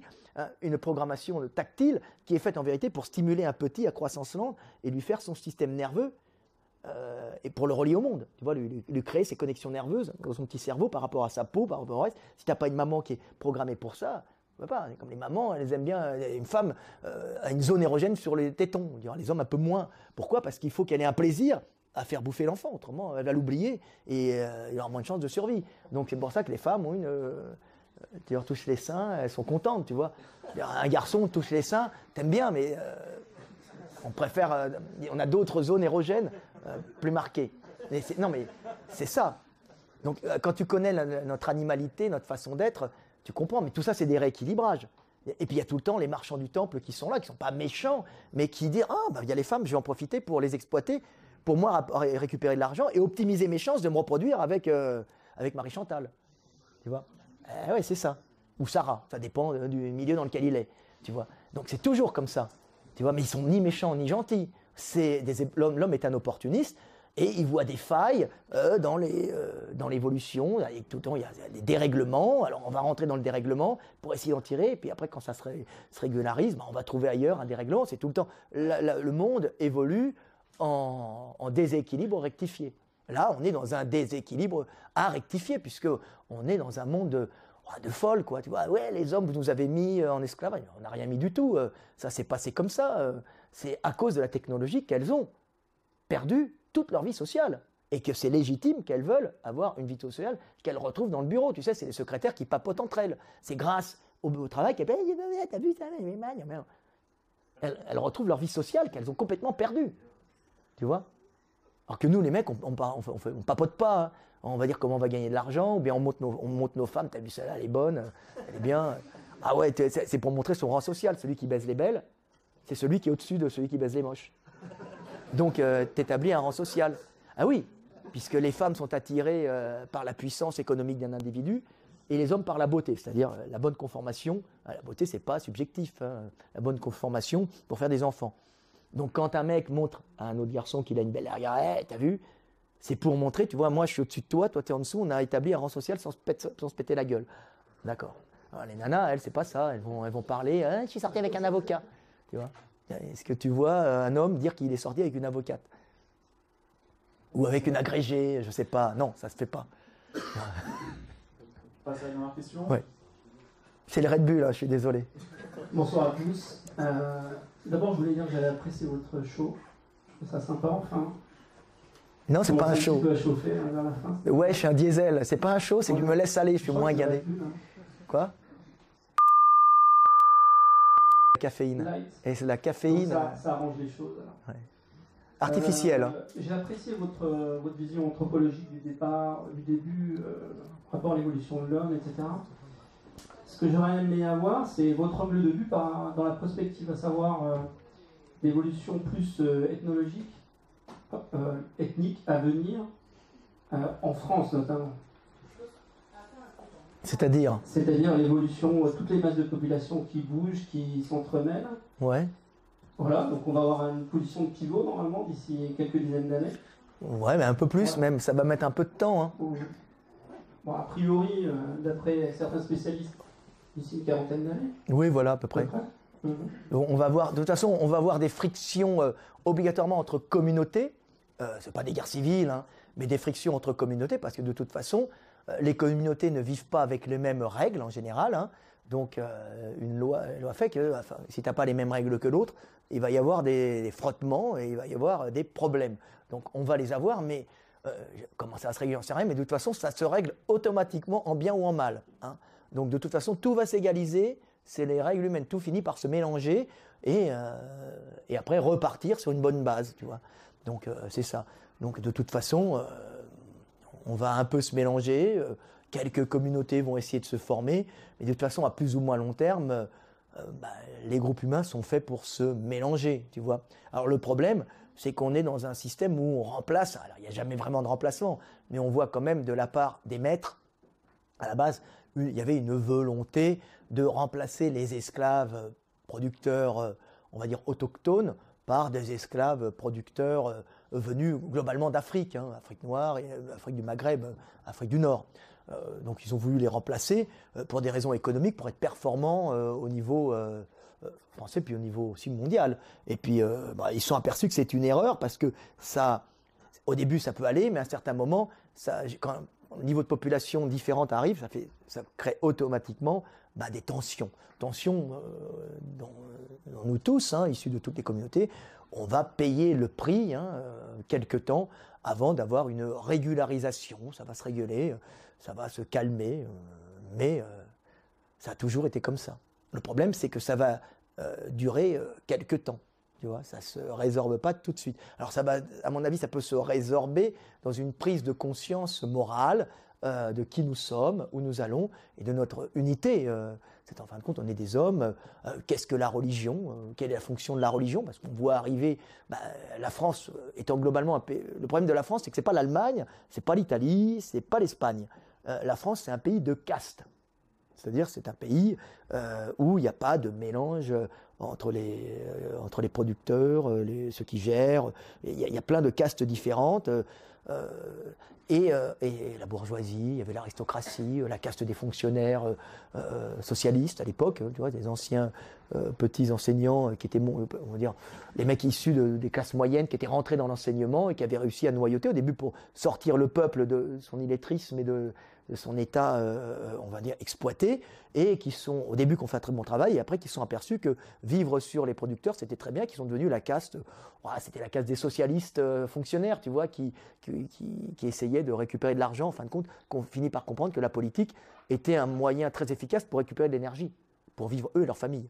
Donc on se trouve avec des, groupes, euh, des castes, et le problème de la France, c'est que c'est un pays de castes où la progression sociale par le mérite et par son travail n'est pas possible. Ce qu'il faut, c'est des réseaux. Hein, alors, c'est des réseaux communautaires, euh, c'est des réseaux associatifs euh, pour pouvoir euh, passer, ou bien des fois par le sexe, mais rarement par le, par le travail, ce qui fait qu'on devient beaucoup moins compétitif que des pays comme l'Allemagne, que des pays comme l'Amérique, euh, même la Chine, hein, parce que tout simplement euh, notre système de caste ralentit la sélection des plus efficaces qui pourraient, en fin de compte, euh, faire progresser toutes nos entreprises, tu vois, avoir des entreprises qui seraient, qui fonctionneraient là-dessus. Donc on est quand même dans un problème où les gens sont communautaires pour pouvoir passer socialement, pour pouvoir monter socialement. Alors communautarisme religieux, communautarisme culturel, hein, euh, associatif, franc-maçon, juif, protestant, euh, musulman, oui. Euh, on s'aperçoit, par exemple, il y a un communautarisme musulman pour les HLM. Oui, bah oui, les mecs, ils se coptent entre eux. Quand il y en a un qui rentre, bah, ils se filent les postes entre eux, les appartements et tout. Pas uniquement famille nombreuse. Ah tiens, machin, on m'en avait proposé. Vas-y Fred, je, vais je peux t'avoir un, un HLM. En et tu donnes un petit peu. Et les mecs, eh, c'est pas bon. Il faut montrer l'exemple, tu vois. Alors à tout niveau, communautarisme juif, je, je parle pas des juifs, les gens sont obligés d'être comme ça en France. C'est-à-dire euh, communautarisme euh, franc-maçon. Alors les francs-maçons, c'est des groupes, tous les francs-maçons ne sont pas des mecs qui vont essayer de, de niquer la France ou de prendre le pouvoir. Non, c'est des associations de papilles qui des fois euh, croient qu'ils vont comprendre le monde avec qui est le grand architecte. Et puis dedans, t'en as qui sont plus ou moins gentils, t'en as qui sont des associations de quartier, et puis t'en as qui sont à haut niveau, qui ah bah, on, va se faire des affaires entre eux, puis on les, les comment dire, les les appels d'offres d'État, je vais te les faire passer, t'inquiète pas, je te, je te dis d'avance comment ça va faire. Et puis entre eux, ils se filent les trucs, tu vois. Mais il n'y a pas de méritocratie. En Allemagne, il y a une méritocratie. Ah, ils ont des défauts, attention, c'est pas, ils sont pas super. Mais il y a, une méritocratie. En France, il n'y a pas. Donc, ce, qui, génère ce repli communautaire terrible qu'on peut voir avec repli communautaire euh, euh, musulman. Ben oui, parce qu'on a les mecs, euh, voyant qu'ils peuvent pas monter socialement, ils croient que c'est parce qu'ils sont maghrébins. Non, non, non, c'est parce qu'ils sont pauvres.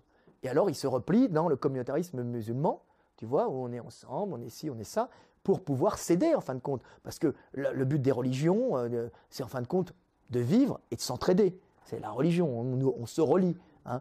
Communautarisme juif, va- bah, les mecs, c'est normal. Si tu peux pas monter par ton travail, tu vas essayer de. Alors, comme eux, ils sont en général avocats, euh, euh, notaires, médecins. Alors, surtout avocats, médecins, ça gagne plus, il y en avait plein avant, euh, avocats, ben, ils connaissent la loi, ils connaissent, puis ils se mettent dans la politique et ils montent, tu vois. Mais bon, les protestants faisaient pareil, euh, les francs-maçons, alors euh, c'est des groupes bourgeois qui se mettent dans la franc-maçonnerie, les notables de région, tu vois.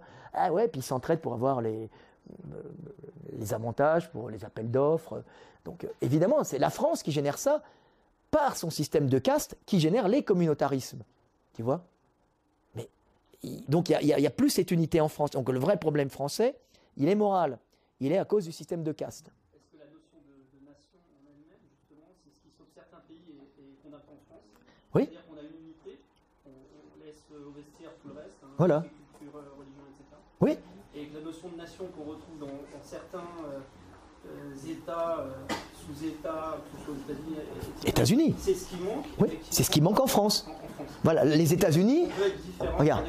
voilà, les États-Unis, c'est communautaire. Mais c'est un communautaire qui est chapeauté par le drapeau. On est américain, on se bat pour l'Amérique et on se bat pour le dieu monnaie. C'est-à-dire que tu me rapportes de l'argent, tu es avec moi. Tu te maries avec qui tu veux, tu fais ta vie avec qui tu veux. Euh, je sais pas, je sais pas, t'es juif, euh, t'es dans le cinéma, quoi. Tu viens, t'es Vandame, tu fais le grand écart, viens, on va gagner de l'argent ensemble. Tu comprends? Ils s'en foutent, tu vois? Puisque le principal, c'est de gagner de l'argent ensemble. Tu vois Mais après, on, peut, on se reproduit, si on veut, en- en- dans sa communauté, parce qu'on a des affinités, tout ça, ce qui est parfaitement normal. Mais par-dessus ça, il y a les États-Unis, et en France, on n'a pas ça. C'est le problème. On va avoir le même système. euh, que- Je me permets de vous arrêter parce qu'en fait, là, vous rentrez dans une discussion et là, le temps commence vraiment à nous. Non, mais c'est intéressant parce que non, non, c'était le truc le plus intéressant, c'est que c'est pas le communautarisme qui est un problème, c'est le fait de ne pas avoir de sentiment d'appartenir à un même groupe. Et il faut s'unir. C'est un truc. Voilà, un esprit supra-communautaire, c'est pas grave. Je veux dire, tu vis ta vie avec qui tu veux. Mais il faut savoir que faut relancer une méritocratie. C'est-à-dire, le mec, il est bon, il vient avec moi. Il n'est pas bon, il part. Tu vois? C'est le communautarisme, c'est pour ta vie privée, dans des groupes qui, avec les mêmes règles sociales. Mais par-delà, tu t'associes pour le business, pour faire marcher ton État en général, ben, tu t'associes avec n'importe quel type s'il il fait un bon travail. Les Allemands font ça. Font venir des mecs de partout. Mais ils restent un peu racistes hein, quand même. Euh, L'allemand, c'est. Il faut les connaître. hein. C'est- Ils accueillent des migrants, mais. euh, L'immigration choisie, quoi. Ouais, même pas. euh, euh, C'est tellement complexe quand même que euh, ils restent entre eux. C'est- c'est- C'est c'est derrière. C'est-à-dire que le, y a, tu travailles, tu montes. Après, si t'es pas allemand, euh, c'est très dur. Dire, le père étranger, par exemple, ou la mère étrangère, euh, va avoir d'énormes problèmes puisque c'est pas du tout la même structure, tu vois. Il est relégué au rang de. Mais la France, de par son histoire, elle est différente des autres. La France, a- Merci, cher, cher Delavier. On va s'arrêter là parce qu'il nous reste une demi-heure. Merci beaucoup à tous. Merci. Et euh, donc, euh, Frédéric est à votre disposition pour ceux qui veulent encore passer une.